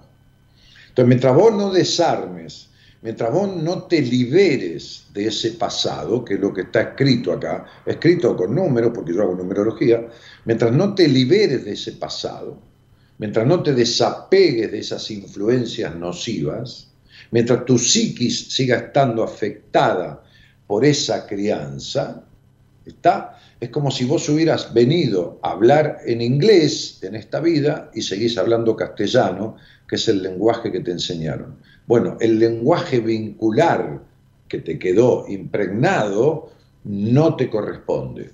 Tenés que desarmar cuestiones que se llaman implicaciones, se llaman, qué sé yo, mandatos, se llaman, como quieras llamarle, ¿no? Este, connotaciones que no están desarmadas. Entonces vos volvés a repetir siempre lo mismo. De una manera o de otra, tus vínculos tienen la misma base siempre. Sí, sí. Eh, igual yo un poco me, acerqué a la terapia eh, por la relación que tenía con mi hijo, como usted dice que yo fui eh, por ahí estructurado y por ahí un poco rígido, entonces traté con mi, mi, hijo tiene, en su momento tiene 14, y veía que por ahí la relación no yo soy la, era la persona que le ponía un sí o le ponía un no, que hacía de malo y de bueno. Entonces, eh, con mi trabajo, que por ahí llevaba, eh, es complicado, llegaba a mi casa con, con otro humor. Entonces traté de, acercarme a una terapia para, para, solucionar más eso, más en el crecimiento que tiene él y en edad. Y después, bueno, surge esto. Eh, Pero vos tenés que hacer terapia para sanar a tu niño, no a tu hijo. Al niño, a Dieguito. Puede ser, sí, sí. No tenés libertad en la vida, vos sos un tipo que no tenés libertad en la vida, ¿no? sos un tipo que vive bajo la exigencia, bajo la rigidez. Entonces sería lo mismo que yo tengo un hijo y, vuelvo a mi casa y me la pase psicoanalizando a mi hijo, ¿no? Que, que, ah, lo que hiciste, lo hiciste porque lo que pasa es que, no, viste, yo soy el padre, no soy... Entonces vos sos el padre, no el guardiacárcel. No te salís nunca de ser el guardiacárcel. Sos el guardiacárcel con tu hijo, con las mujeres, con todo el mundo, ¿entendés? Sí, sí, trato de, separar las cosas, pero bueno, a veces pues Negrito, trato, trato es una intención, no es un logro. Esto es como el tipo que dice, trato de dejar de tomar eh, vino. Sí, trato, pero no deja nunca de tomar, ¿entendés? Está bien, tiene razón. Bien. Te dije por cuarta vez fíjate cómo serás, que no podés tratar de, no me podés tratar de vos. O sea, te invité a eso cuatro veces, mirá si serás estructurado, que yo te invito a tutearme y vos no lo puedes hacer. Está bien, está bien. Tenés razón, Daniel, tenés razón. Bien, entonces, mientras vos no rompas estos prejuicios, mientras no dejes de ser tu mamá, porque sos tu mamá, mientras no te separes de estos modelos vinculares distorsivos y nocivos que tienen que ver con la exigencia, la rigidez, el prejuicio, todo es 2 más 2, todo tiene que ser 4. Este, y en la vida a veces es 4, a veces tres y medio, a veces 4 con 20, todo es relativo. Bueno, es lo que vos no podés soportar, la relatividad. Bueno, el tema a trabajar con... Te, te escucho. No, un tema a trabajar con, mi terapeuta. Sí, por supuesto. Necesito despegarme, desapegarme de mi historia. Necesito dejar de ser únicamente lo que mi hogar crió. Vos sos únicamente lo que tu hogar crió. ¿Está claro? Sí. Bien. Por eso, todo lo que te pasa. ¿Me expliqué? Sí, sí, sí, sí, perfecto. Entonces, dale, sentate, fíjate, y si pasan unos meses y seguís igual, entonces cambia de terapeuta. Sí, está bien, hay que tener en cuenta. Claro, como, bueno. como haría el director del penal donde estás, si todos los días se te escapa, se te escapa un preso. Un día te echa y te dice, anda a trabajar de, qué sé yo, de mozo en un restaurante. Para esto no servís. ¿Está claro? Sí, sí, sí, sí. Lo mismo pasa con tu terapeuta. Entonces, no, no, deja estas terapias de sostenimiento, ¿viste? De, ¿Qué tal? ¿Cómo te fue esta semana?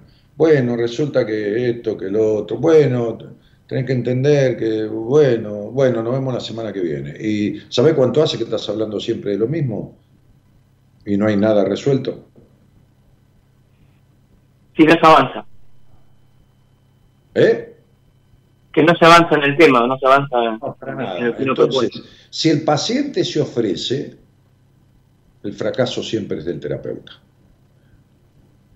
O sea, si uno va al médico y siempre le duele lo mismo durante un año y uno va y toma la pastilla que le dicen y hace todo el tratamiento y hace todo, el que fracasa es el médico, no uno. ¿Está claro? Sí, sí. Bueno, entonces sentate, habla, eh, quiero desarmar este muñeco maldito que me come a mí también. Porque vos no sos vos, no sabés quién sos, sos solo lo que tu hogar crió. Todavía no descubriste quién sos. Estás repitiendo una forma de vida que te fue inculcada. Eso no te deja ser libre, ni feliz, ni pleno, ni nada. Perfecto. Te mando un abrazo, campeón. Daniel, muchas gracias. eh, y bueno, un gusto. Encantado. Muchas gracias por tu confianza. Chau, chau.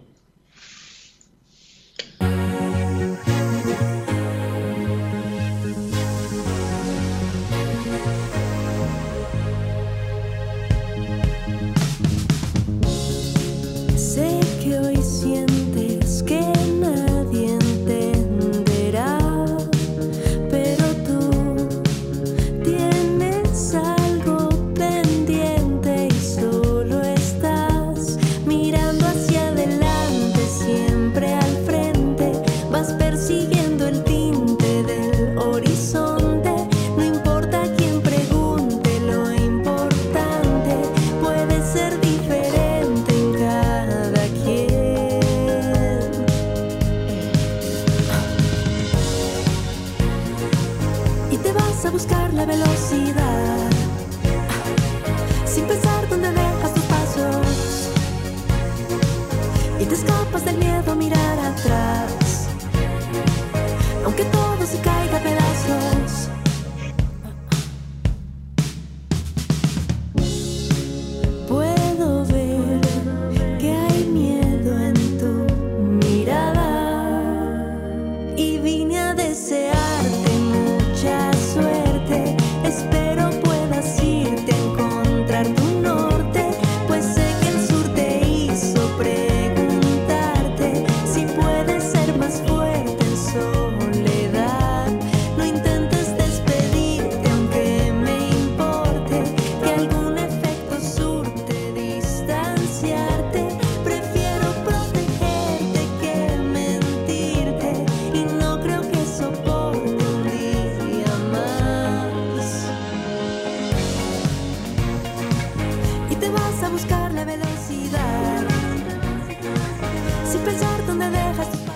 ahí hay una tal Verónica que está como muriéndose y que la vida no tiene sentido y que perdió todo y todos tratan de consolarla, ¿no?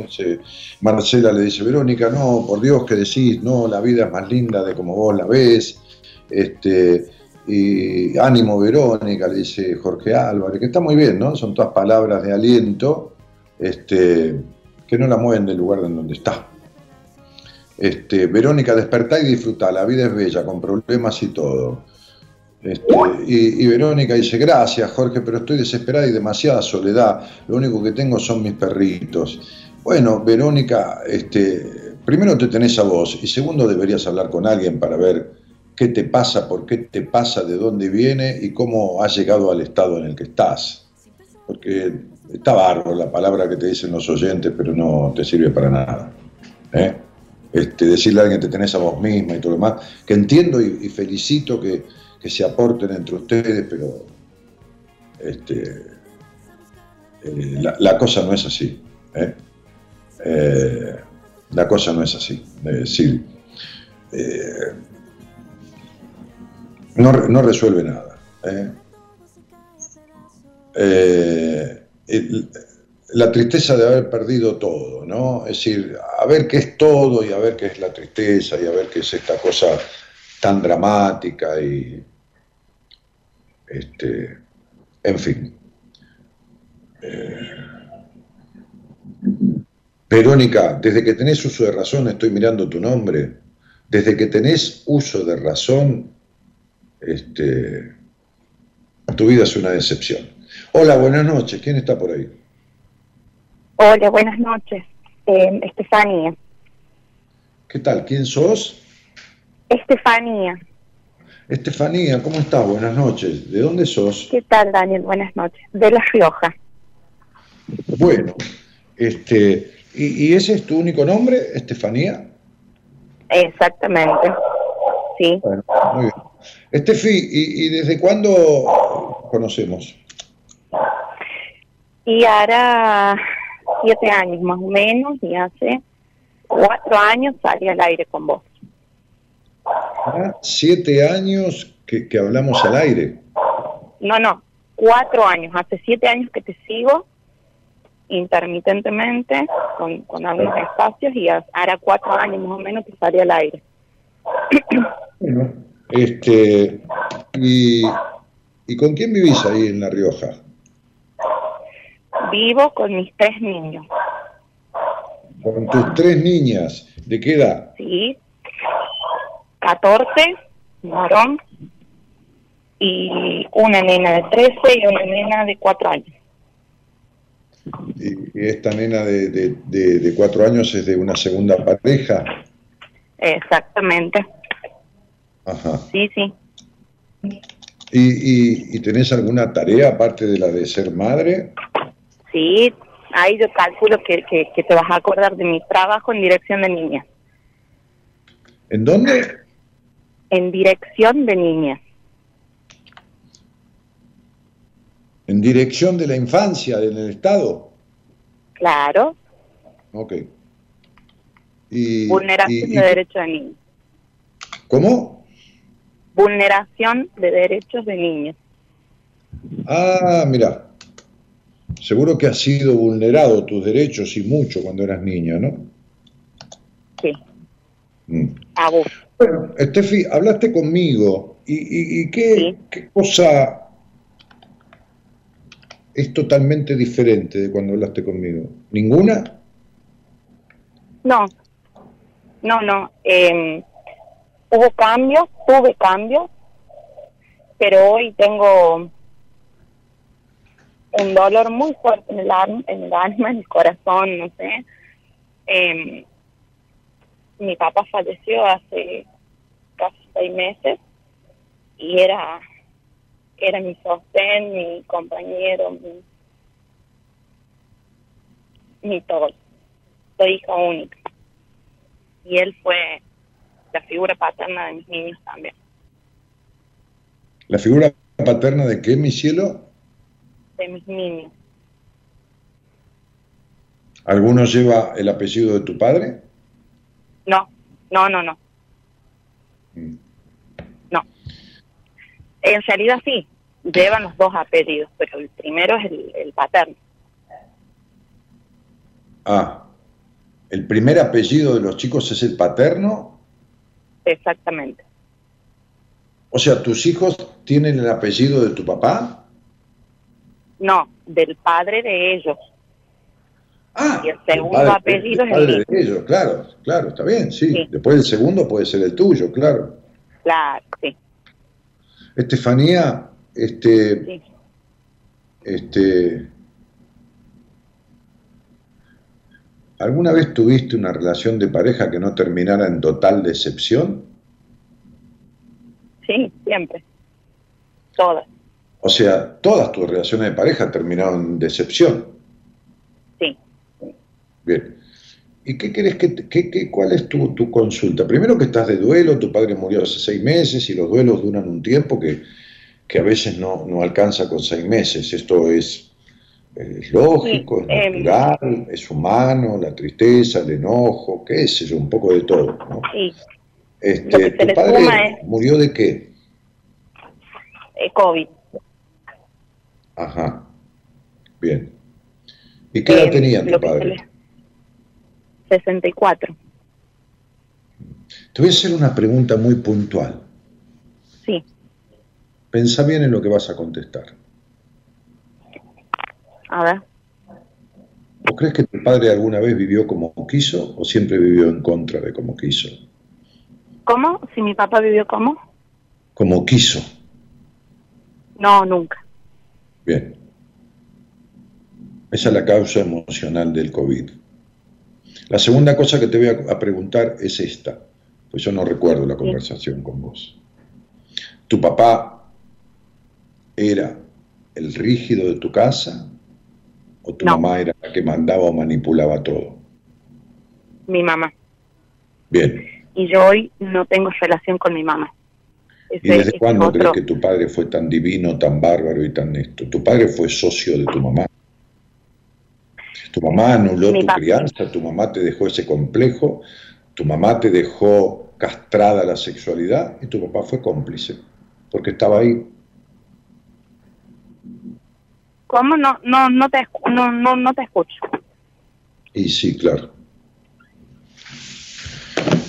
¿Tu papá y tu mamá vivieron juntos hasta qué edad tuya? Sí. Hasta ahora que falleció mi papá. Porque Bueno, mis dos muy- papás se muy enfermaron bien, y... Muy bien, muy bien, muy bien. Si, yo- si vos y yo tenemos un hijo, escuchá bien lo que te voy a decir, Sí, y vos todos los días le pegás a mi hijo sí. y lo golpeás tres o cuatro veces por semana, y yo no hago nada para impedirlo, ¿yo soy cómplice tuyo, sí o no? Sí, tal cual. Sí, sí, está totalmente asumido. Mi papá Bueno. nunca puso límites. Bueno, tu padre fue cómplice de tu madre. Sí. Bueno, entonces, ¿qué es tan bárbaro y tan divino y tan esto y tan lo otro? No es, no es ni tan tan ni muy muy. Ni tu madre era tan tan como vos decís, ni tu padre era tan tan lo contrario como vos decís.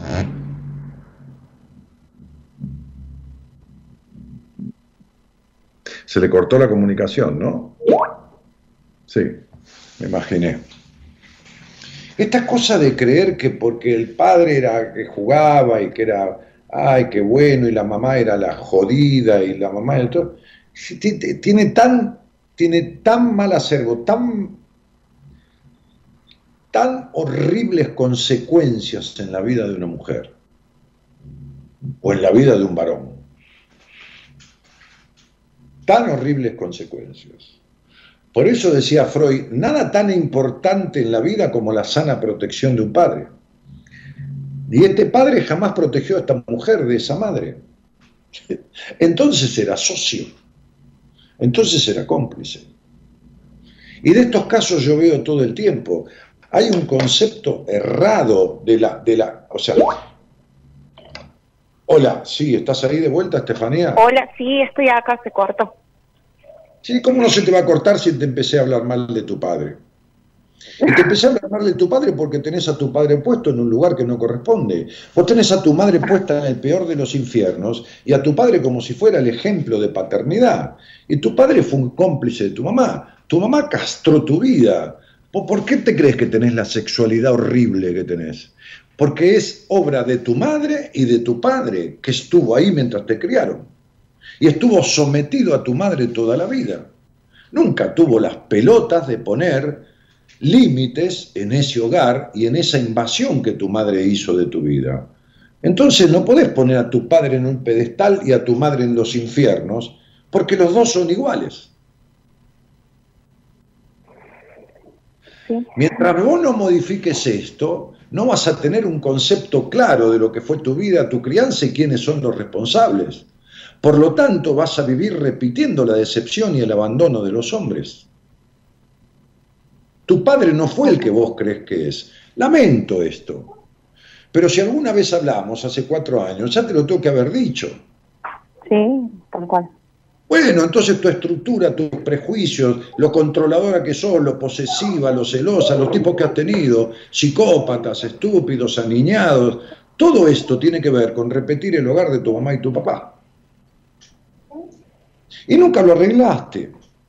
y seguiste, después que hablamos te- conmigo, embelesada con tu padre que te crees que es el divino, el mejor del mundo. Ni tu papá es el mejor, ni tu mamá es la peor. Son los dos parecidos.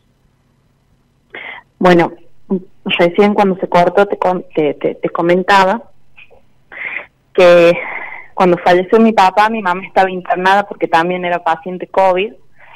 Eh, al mes de que mi papá fallece, mi mamá ya estaba de alta y ella vuelve a insultarme, a tratarme mal y demás. Yo desde ese momento no tuve más relación con ella. No importa eso, mi vida, Estefanía. Lo que importa es que vos tenés la infancia arruinada y no has salido de toda esa infectación de tu aparato psíquico que hicieron tu madre y tu padre.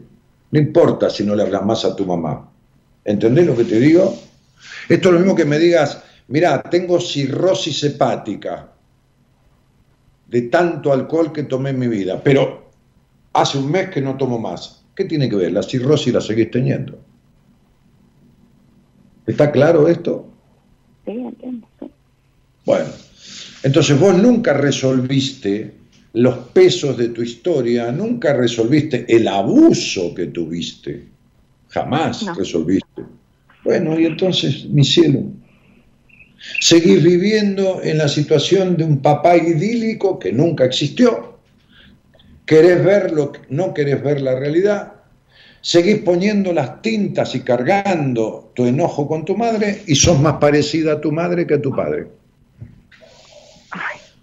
Porque sos estructurada, controladora, prejuiciosa, intolerante, sos más tu mamá que tu papá.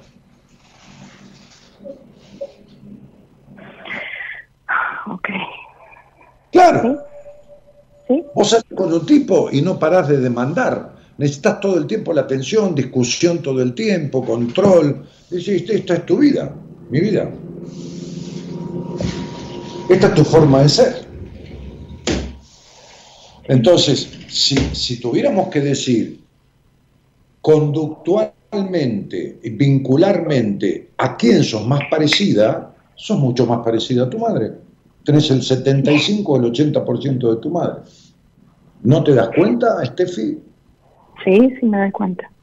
Bueno, entonces, Sí. ¿qué te querés quejar de tu mamá si vos sos igual? ¿Y qué querés poner a tu mamá, a tu papá, en el, en, el- en el- en el- en el pedestal de lo idílico y lo perfecto, si fue un sometido a tu madre toda la vida?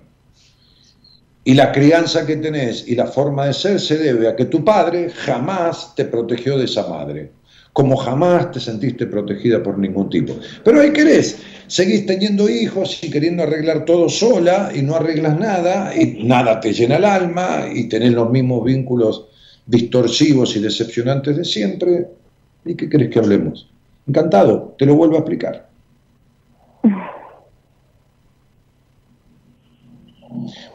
¿Viste que a tu mamá hacer un cambio le cuesta más que operarse el cerebro? Bueno, vos sos igual.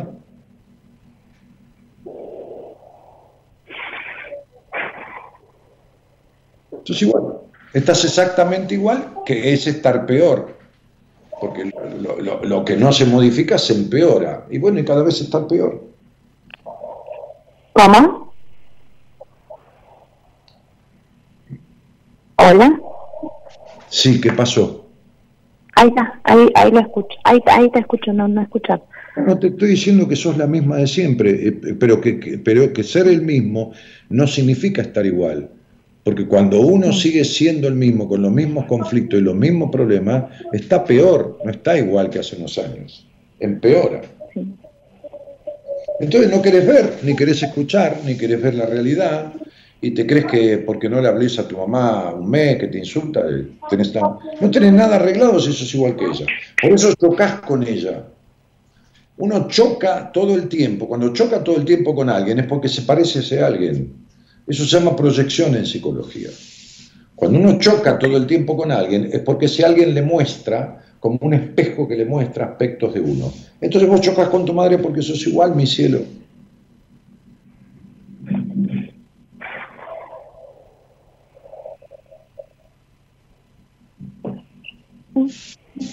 ¿Está claro?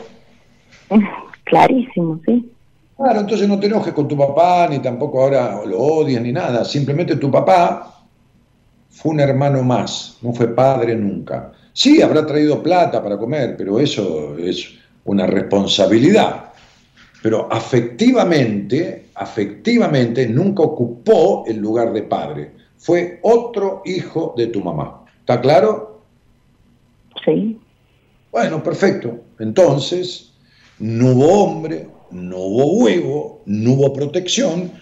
Por eso nunca tuviste un vínculo coherente, porque desde tu inconsciente tu padre te decepcionó, porque nunca te protegió de esa madre invasora, rígida y castradora. Tu papá y tu mamá fueron socios exactos en un 50% de la destrucción de tu libertad. ¿Está claro? Cuando vos vas a una cama y tenés el sexo horrible que tenés, no feo, horrible, eso se lo debes a tu papá y a tu mamá. Y mientras no arregles esas cosas, las decepciones, los vínculos con los tipos distorsivos, tu vacío existencial, tu melancolía, porque vos estás de duelo desde mucho antes que se muriera tu papá. Tu estado emocional es de duelo permanente. Sí. Bueno, Sí. bueno, Sí. entonces ¿qué quiere que hagamos? si vos te enojas con tu madre y sos igual que tu madre, y lo pones en un pedestal a tu padre y fue responsable en un 50%, no tenés nada claro, flaca, y ahora lo entendés, pero lo entendés con la mente, pero tu inconsciente está grabado por lo mismo y no lo vas a resolver, y menos sola. En la dirección donde vos estás, en el estado de La Rioja y donde vos trabajás, cuando vienen los chicos abusados sexualmente, que vienen en cantidades, porque esa provincia es una provincia de abusos sexuales, como Catamarca, por ejemplo, a granel, cuando vienen golpeados, cuando vienen en manos de quienes lo ponen. Eh, de un equipo técnico de profesionales. Equipo técnico que conforman, entre otras cosas, ¿quiénes? ¿Los profesionales de qué área? Trabajadores sociales, psicólogos, Perfecto. ¿Cuándo te pusiste en manos de un psicólogo? toda la vida. Bueno, perfecto. Siempre de psicólogo en psicólogo, de psicólogo en psicólogo. ¿Cuánto hace que me escuchás? Siete años. Muy bien. En los últimos siete años, ¿cuánto tiempo de terapia hiciste?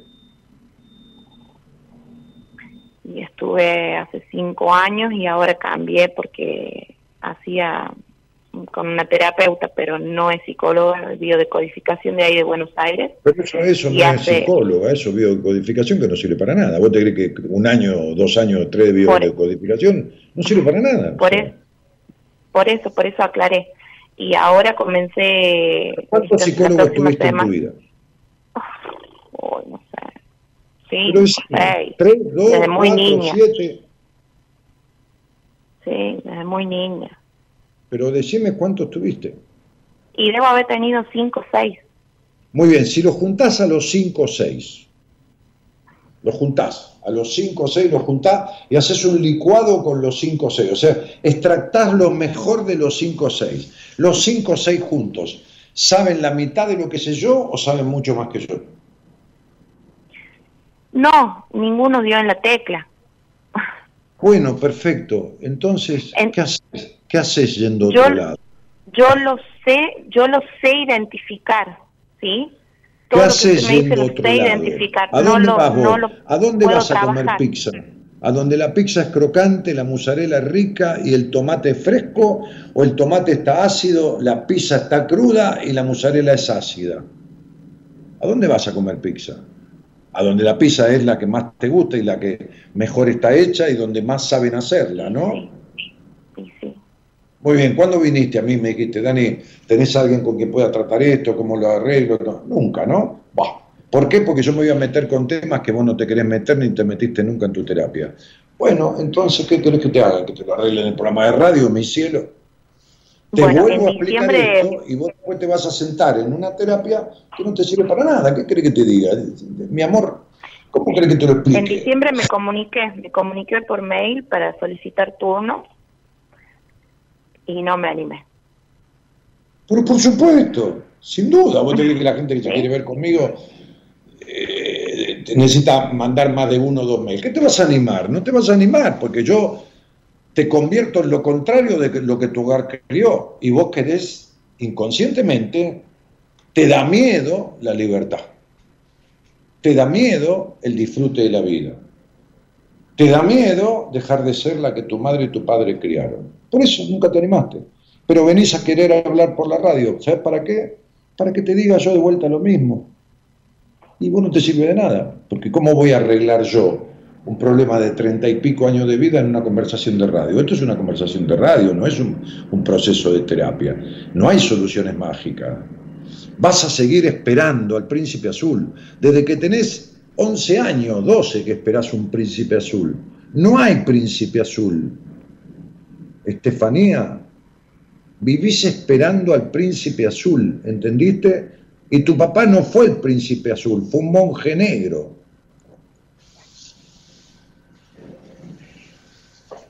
Uy, sí. Porque es parte de las desgracias de tu vida, tu padre. ¿Qué querés que te diga? ¿Cómo querés que te lo explique? Porque algún día vas a tener que entender claro lo que son las realidades de la vida. Ujú. ¿Entendés? Sí. Entonces, ¿qué clase de hombre podés tener vos? Un controlador, ¿Cómo? psicópata, celoso, posesivo, como tu madre, ¿eh? maltratante, o un bueno para nada, como tu padre.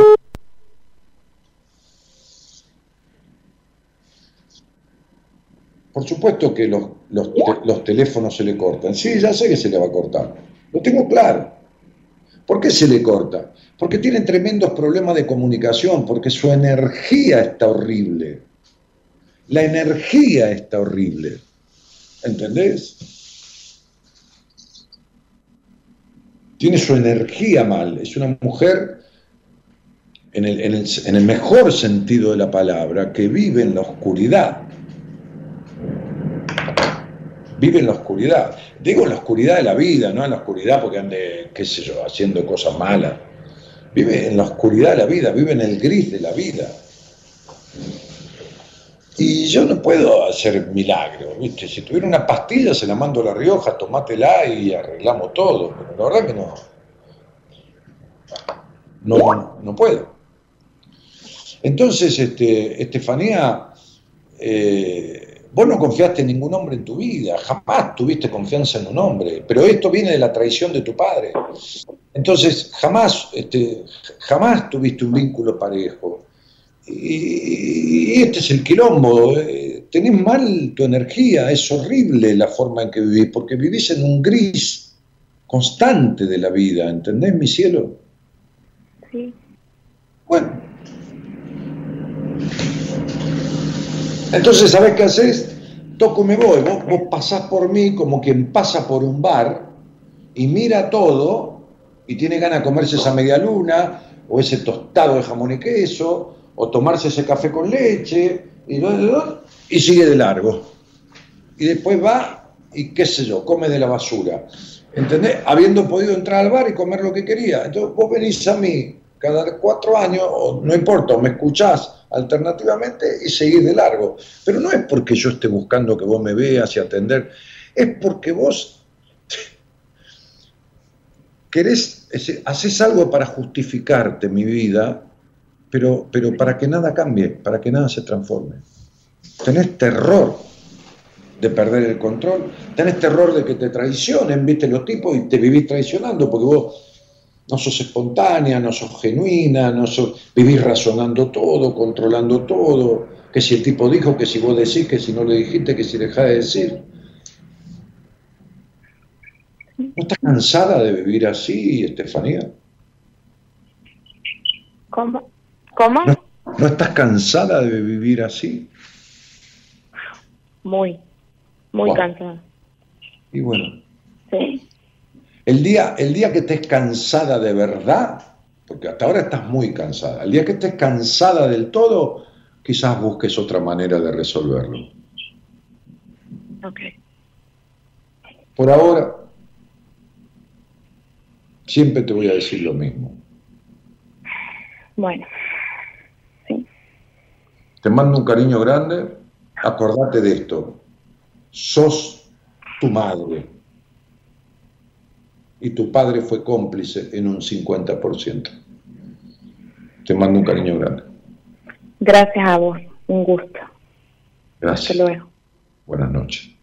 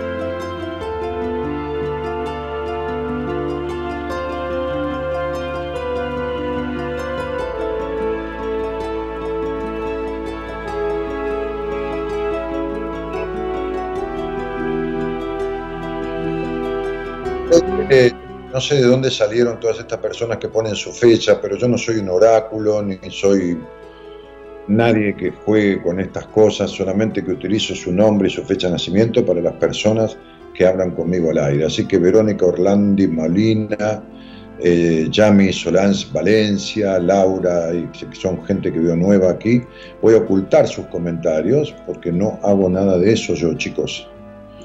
Me doctoré en psicología, soy experto en numerología este, y no, no soy un oráculo de poner una fecha. Y, ¿Sabés cuántas personas nacieron en esa fecha en el mundo?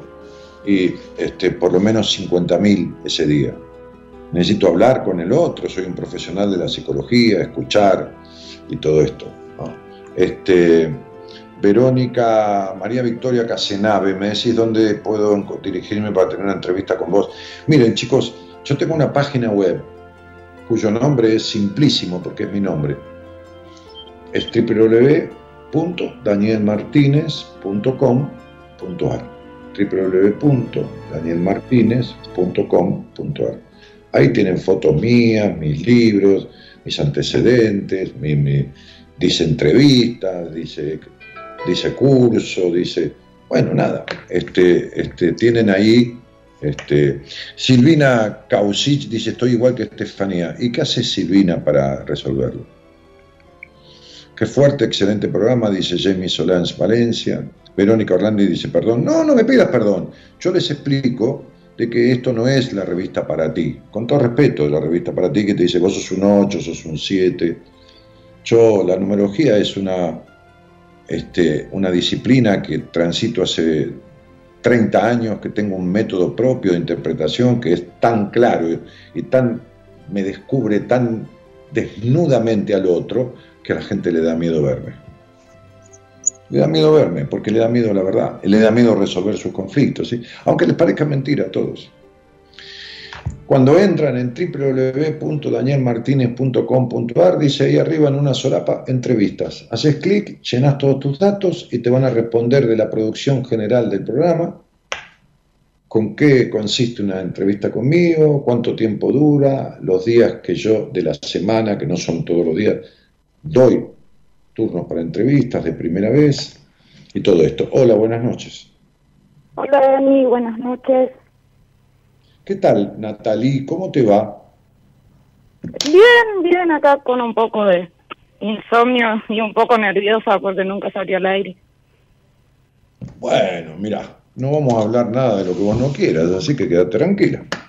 Este, ¿De dónde sos? De Paraná, Entre Ríos. Bueno, qué linda ciudad. Este, ¿y, y cuánto hace que nos conocemos? ¿Cómo? ¿Cuánto hace que nos conocemos, que, que, que, que es del programa? Y ¿Cuánto yo hace lo escuché cuando era más chica, que tenía como 13 años, pero ahí escuché el programa de radio una noche y una vez usted me llamó que yo le había mandado un mensaje eh, porque yo tenía problemas con mi mamá en ese tiempo, eh, porque ella eh, estuvo muchos años con problemas de consumo y había episodios de violencia acá en casa y, y, y leyó el mensaje y me llamó una vez antes de salir al aire, pero no salía al aire, digamos. Y después, bueno, Decime- pasó el tiempo decime- y, y decime, Natalie, ¿con quién vivís ahora? y ahora vivo con mi abuela y con mi mamá. Ajá. O sea, Y- ella no consume más, pero quedó mal, o sea, quedó con una lentitud en la cabeza, no quedó bien, digamos. ¿Qué tomaba? ¿Cocaína? incapacitada. Sí, cocaína. Y, y, y decime una cosa, ¿vos, vos, vos qué haces de tu vida? Y yo tuve mi, mi negocio, mi emprendimiento que vendía ropa y maquillaje y hacía maquillajes artísticos también. Pero hace un año atrás eh, falleció mi abuelo y tuvimos que tuve que vender todo porque no no dejó nada hecho, digamos.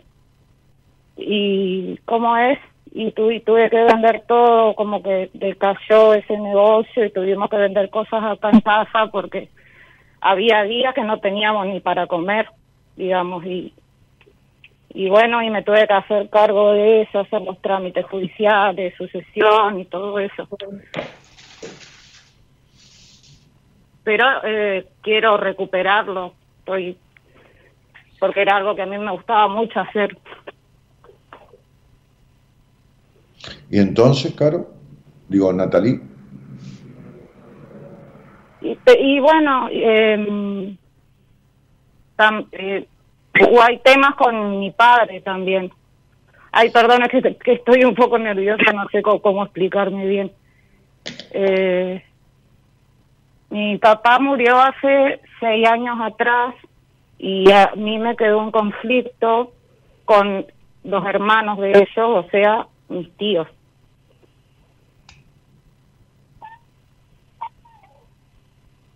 te estoy escuchando. Hola, sí.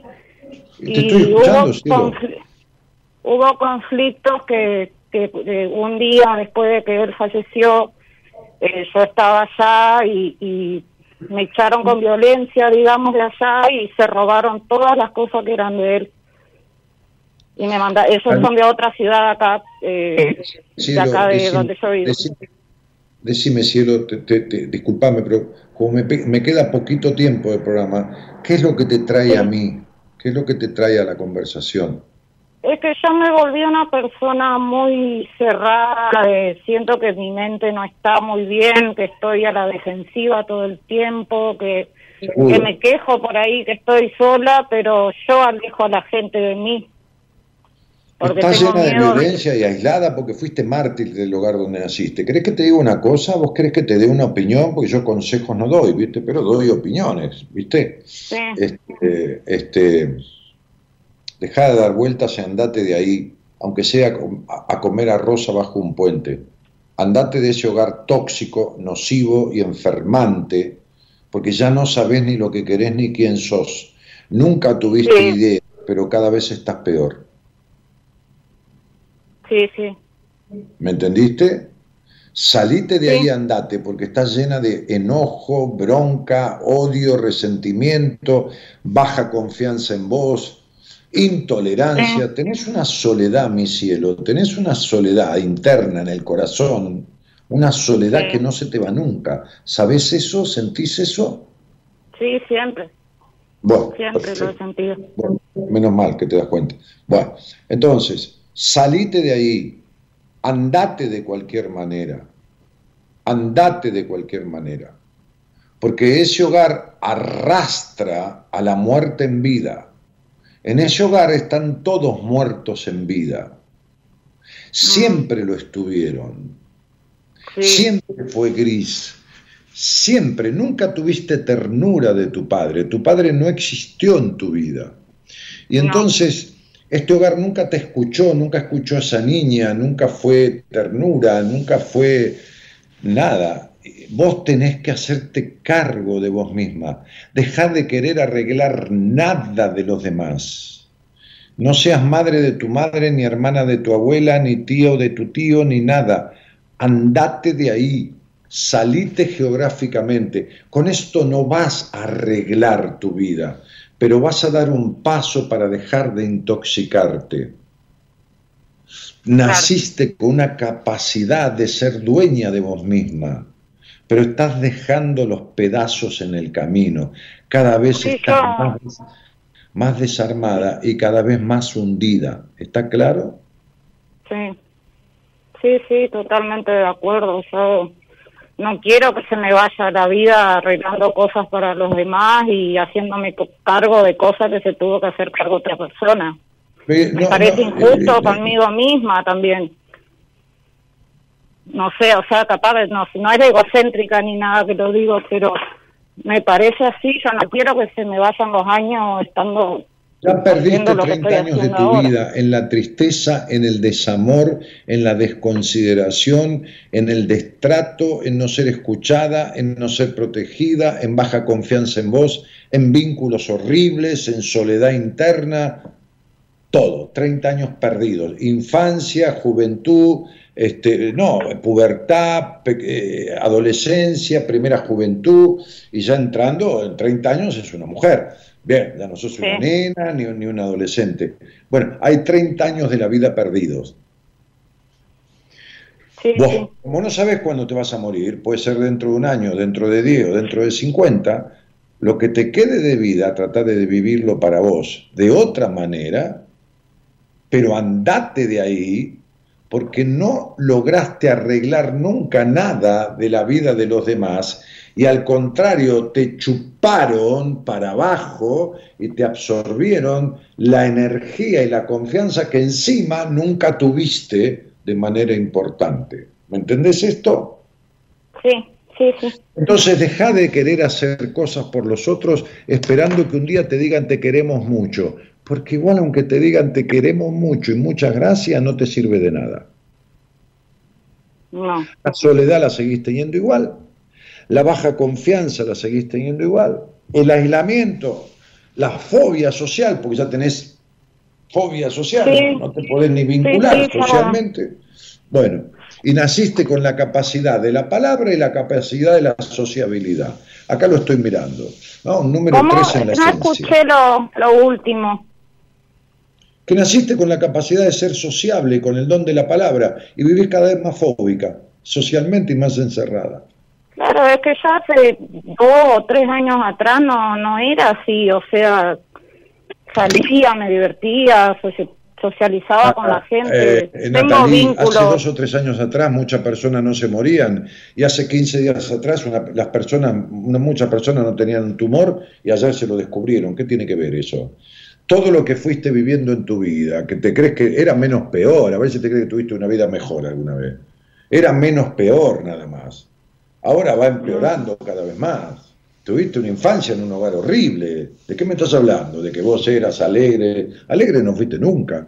Fuiste menos peor que ahora. Vos no conocés la... la- la- la- la- la- A ver, ni la expresión libre, ni, ni, ni no conocés que no te duela el cuerpo, ni no conocés, ¿entendés? Tu espalda, por ejemplo. Sí. Entonces, Sí, y tengo problemas de hablando- columna. Estás hablando conmigo, mi amor, me escuchás de los 13 años, vos sabés con quién estás hablando. No, yo no digo boludeces, ¿viste? Ay, vas a conocer un rubiecito. No, no, no. Yo sé de, sé de lo que hablo y sé con cada persona que hablo y sé lo que le pasa. Sí. Entonces, entonces, vos- vos no estuviste bárbara nunca, estuviste menos peor y ahora estás más peor y después vas a estar peorísima. Entonces, andate de ahí de cualquier manera, buscate un trabajo de lo que sea, no me vengas con que quiero recuperar el negocio de la ropa, porque encima das más vueltas que un cangrejo. Vivís todo el tiempo dando vuelta que sí, pero entonces, pero no, pero esto, tenés pero para todo. Ya está, Sí, basta. Yo te conozco, Natalí. Te conozco ahora que te veo, no te conozco, pero ya sé cómo sos. sí, sí. Todos estos peros son para seguir encerrada en ese hogar que es chupador de vampirismo energético, ¿entendés? O sea, ahí lo único que haces es perder energía, cada vez estar más encerrada y cada vez tener menos confianza en vos y cada vez vinculándote peor con vos y con los demás. Andate de ahí. Ese es el primer gran paso o el primer paso de una gran caminata. ¿Te quedó claro, negrita? Sí, sí, sí. Entonces, andate de ahí porque tenés un año impresionante de un comienzo que según vivas bueno. este año van a ser los ocho años venideros. Pero si vos te quedás este año ahí, lo que vas a sentir es una perra soledad, con un, con un encierro en vos misma, que vas a terminar tomando medicación. Acordate Ay, lo que no. yo te dije. hoy. Ay, no, por favor. No, no. Oh, No lo quiero eso para mí. Vos estás pe- eh, escúchame, pichona, vos estás peor cada vez. ¿Por qué te crees que si seguís igual vas a mejorar? ¿Qué te crees que va a bajar Cristo o Mahoma y te van a arreglar la vida? No, para nada. Bueno, entonces vas a empeorar y No, vas a no. terminar tomando medicación porque un día vas a hacer una depresión. Un día no muy lejano. Entonces, este año es un año de despegue, lo estoy leyendo, o sea, leyendo no, con números, es un año de inicio de una etapa de nueve años. Por eso el año pasado se terminó todo. Por eso el año Sí. pasado se, se Sí, perdió hubo mucho. Hubo mucho cambio acá. Sí, es verdad. Hubo muchos finales, no mucho cambio. Sí. Sí, Bueno. sí. Totalmente. Sí, mi amor, ya sé. Por eso te digo lo que te digo. ¿Me entendiste? Pero, eh, Dani, yo sé que es una excusa, matar eso, es una excusa lo que yo voy a decir y todo eso, pero a, a mí me da un poco de miedo irme porque mi abuela es una persona mayor y, y mi mamá no es una persona que esté cuerda del todo y me da miedo que pase algo o que le haga algo, porque ella en un pasado fue violenta. Si tu mamá no está acuerda del todo, a- pe- anda a tribunal de familia, pedir una intervención psiquiátrica y que tu madre la metan en una institución, que la institucionalicen y la pongan en lugar para enfermos o afectados o gente que está mal de la cabeza. Sí, ella ya estuvo internada un par de veces igual. O sea, como que Mi vida. Ahora no está puedo- violenta ni, ni mala ni nada, pero me, me cuesta un poco de ese lado porque mi abuela tiene 84 Natalí, años. para esto y para ir al baño, para cualquier cosa, vos das una vuelta más. Vos te estás meando, la vejiga te explota y seguís perdiendo tiempo para ir al baño. Mira, mira si te conozco. Claro. Entonces, si no era tu Sí, madre, era tu abuela, si no era tu abuela, eran tu tío, si no eran tu tío, era tu padre. Siempre das una vuelta más y vas perdiendo cada vez más todo porque estás viviendo de la manera contraria que viniste a vivir esta vida. Que es, esta soy yo, me pongo primero y los demás que se arreglen como puedan. Ya te cagaron la infancia y la adolescencia. Ahora no puedes echarle la culpa a nadie, porque sos dueña de tu vida. Quédate ahí y espera que tu mamá se muera y que tu abuela se muera. Y bueno, cuando tengas 50 años y se hayan muerto todos, a lo mejor. No, no, no, para nada. Bueno, no, no, pero sí, sí. ¿Entendés que es siempre lo mismo? Sí, No, me cuesta, sí. sí, es verdad, a mí me cuesta mucho tomar Mi decisiones, vida- mi vida arrancar con algo. Bueno, Es tu vida, usala sí. como quieras. La estás usando para la mierda. Siempre con un ¿Cómo? pretexto diferente. ¿Entendés? ahí no escuché lo último. Que estás usando tu vida para la mierda, siempre con un pretexto diferente y dejándote de lado. Así como fuiste criada, siendo dejada de lado. ¿Te queda claro? Sí, sí, sí. Bueno, entonces. Bueno, muchas gracias. Cuando llega un punto límite, cuando si llega a un punto límite en mi vida, entre el otro y yo, yo elijo por mí. Si puedo, elijo por los dos. Pero si el punto es límite y tengo que elegir por uno, y elijo por mí. Porque yo tengo que estar todo, toda mi vida conmigo. Sí. Vos no. Vos elegís por cualquiera. Te mando un beso grande. Bueno, gracias, Dani. Saludos. Chao, mi amor. Música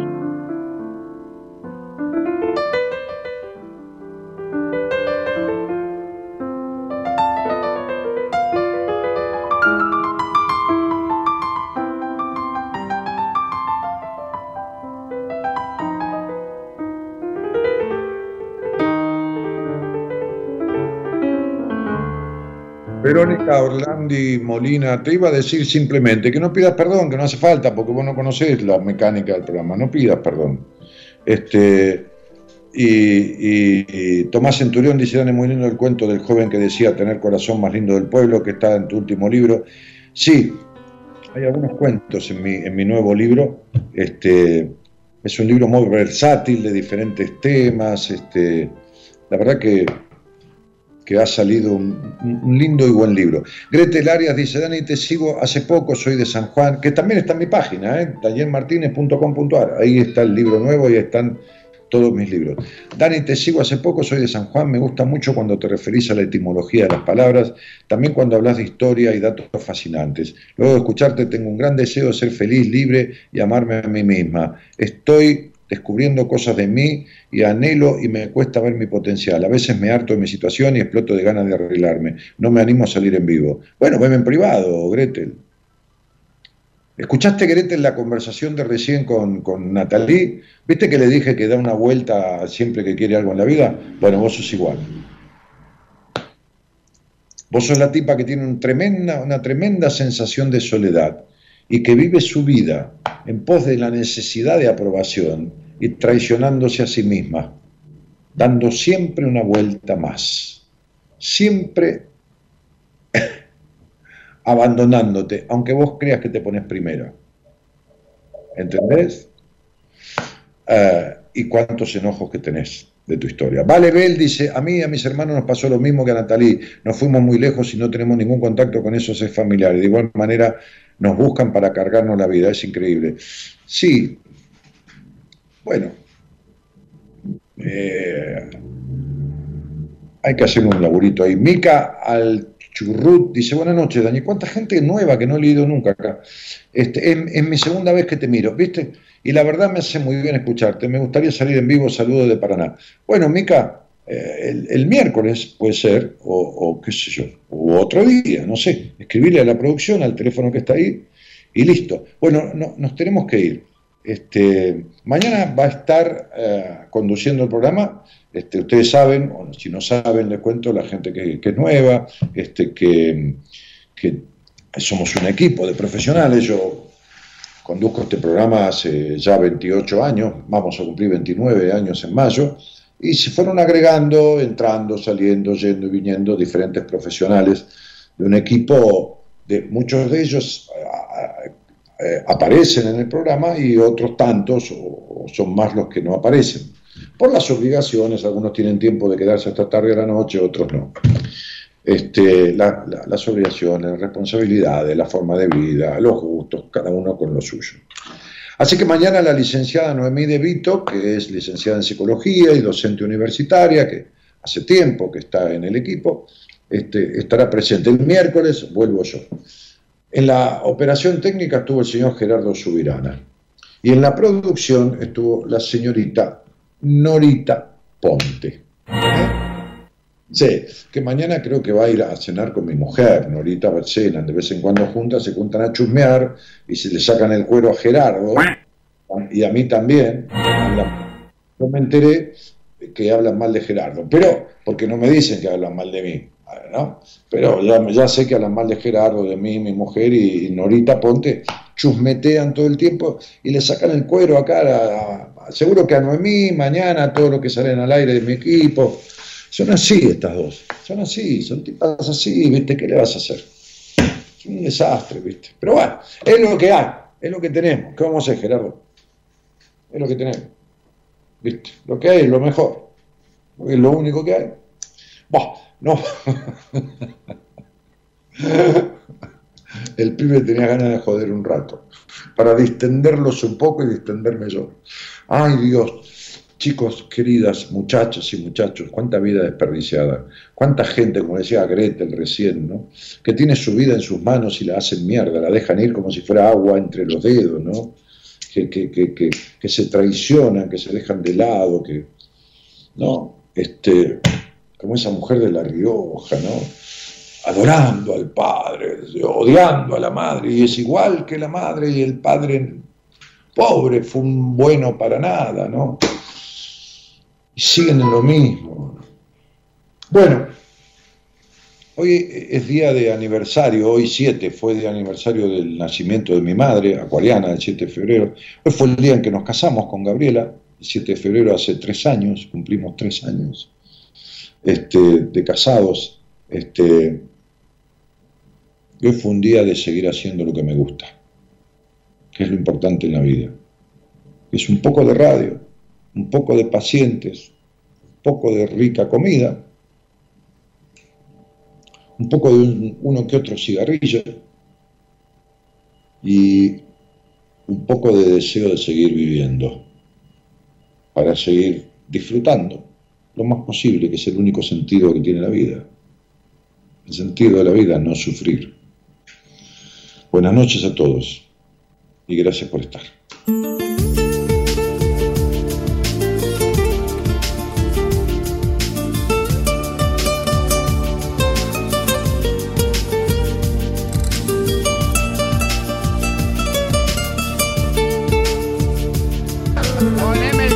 Norita. Norita es la empleada. Se hace la pelotuda, pero es una empleada. a su raza cuando nace. Y el ser rico, pobre, bueno, malo, valiente o cobarde. Nacemos de una decisión donde no fuimos consultados. Y nadie puede prometernos resultados. Cuando nacemos no sabemos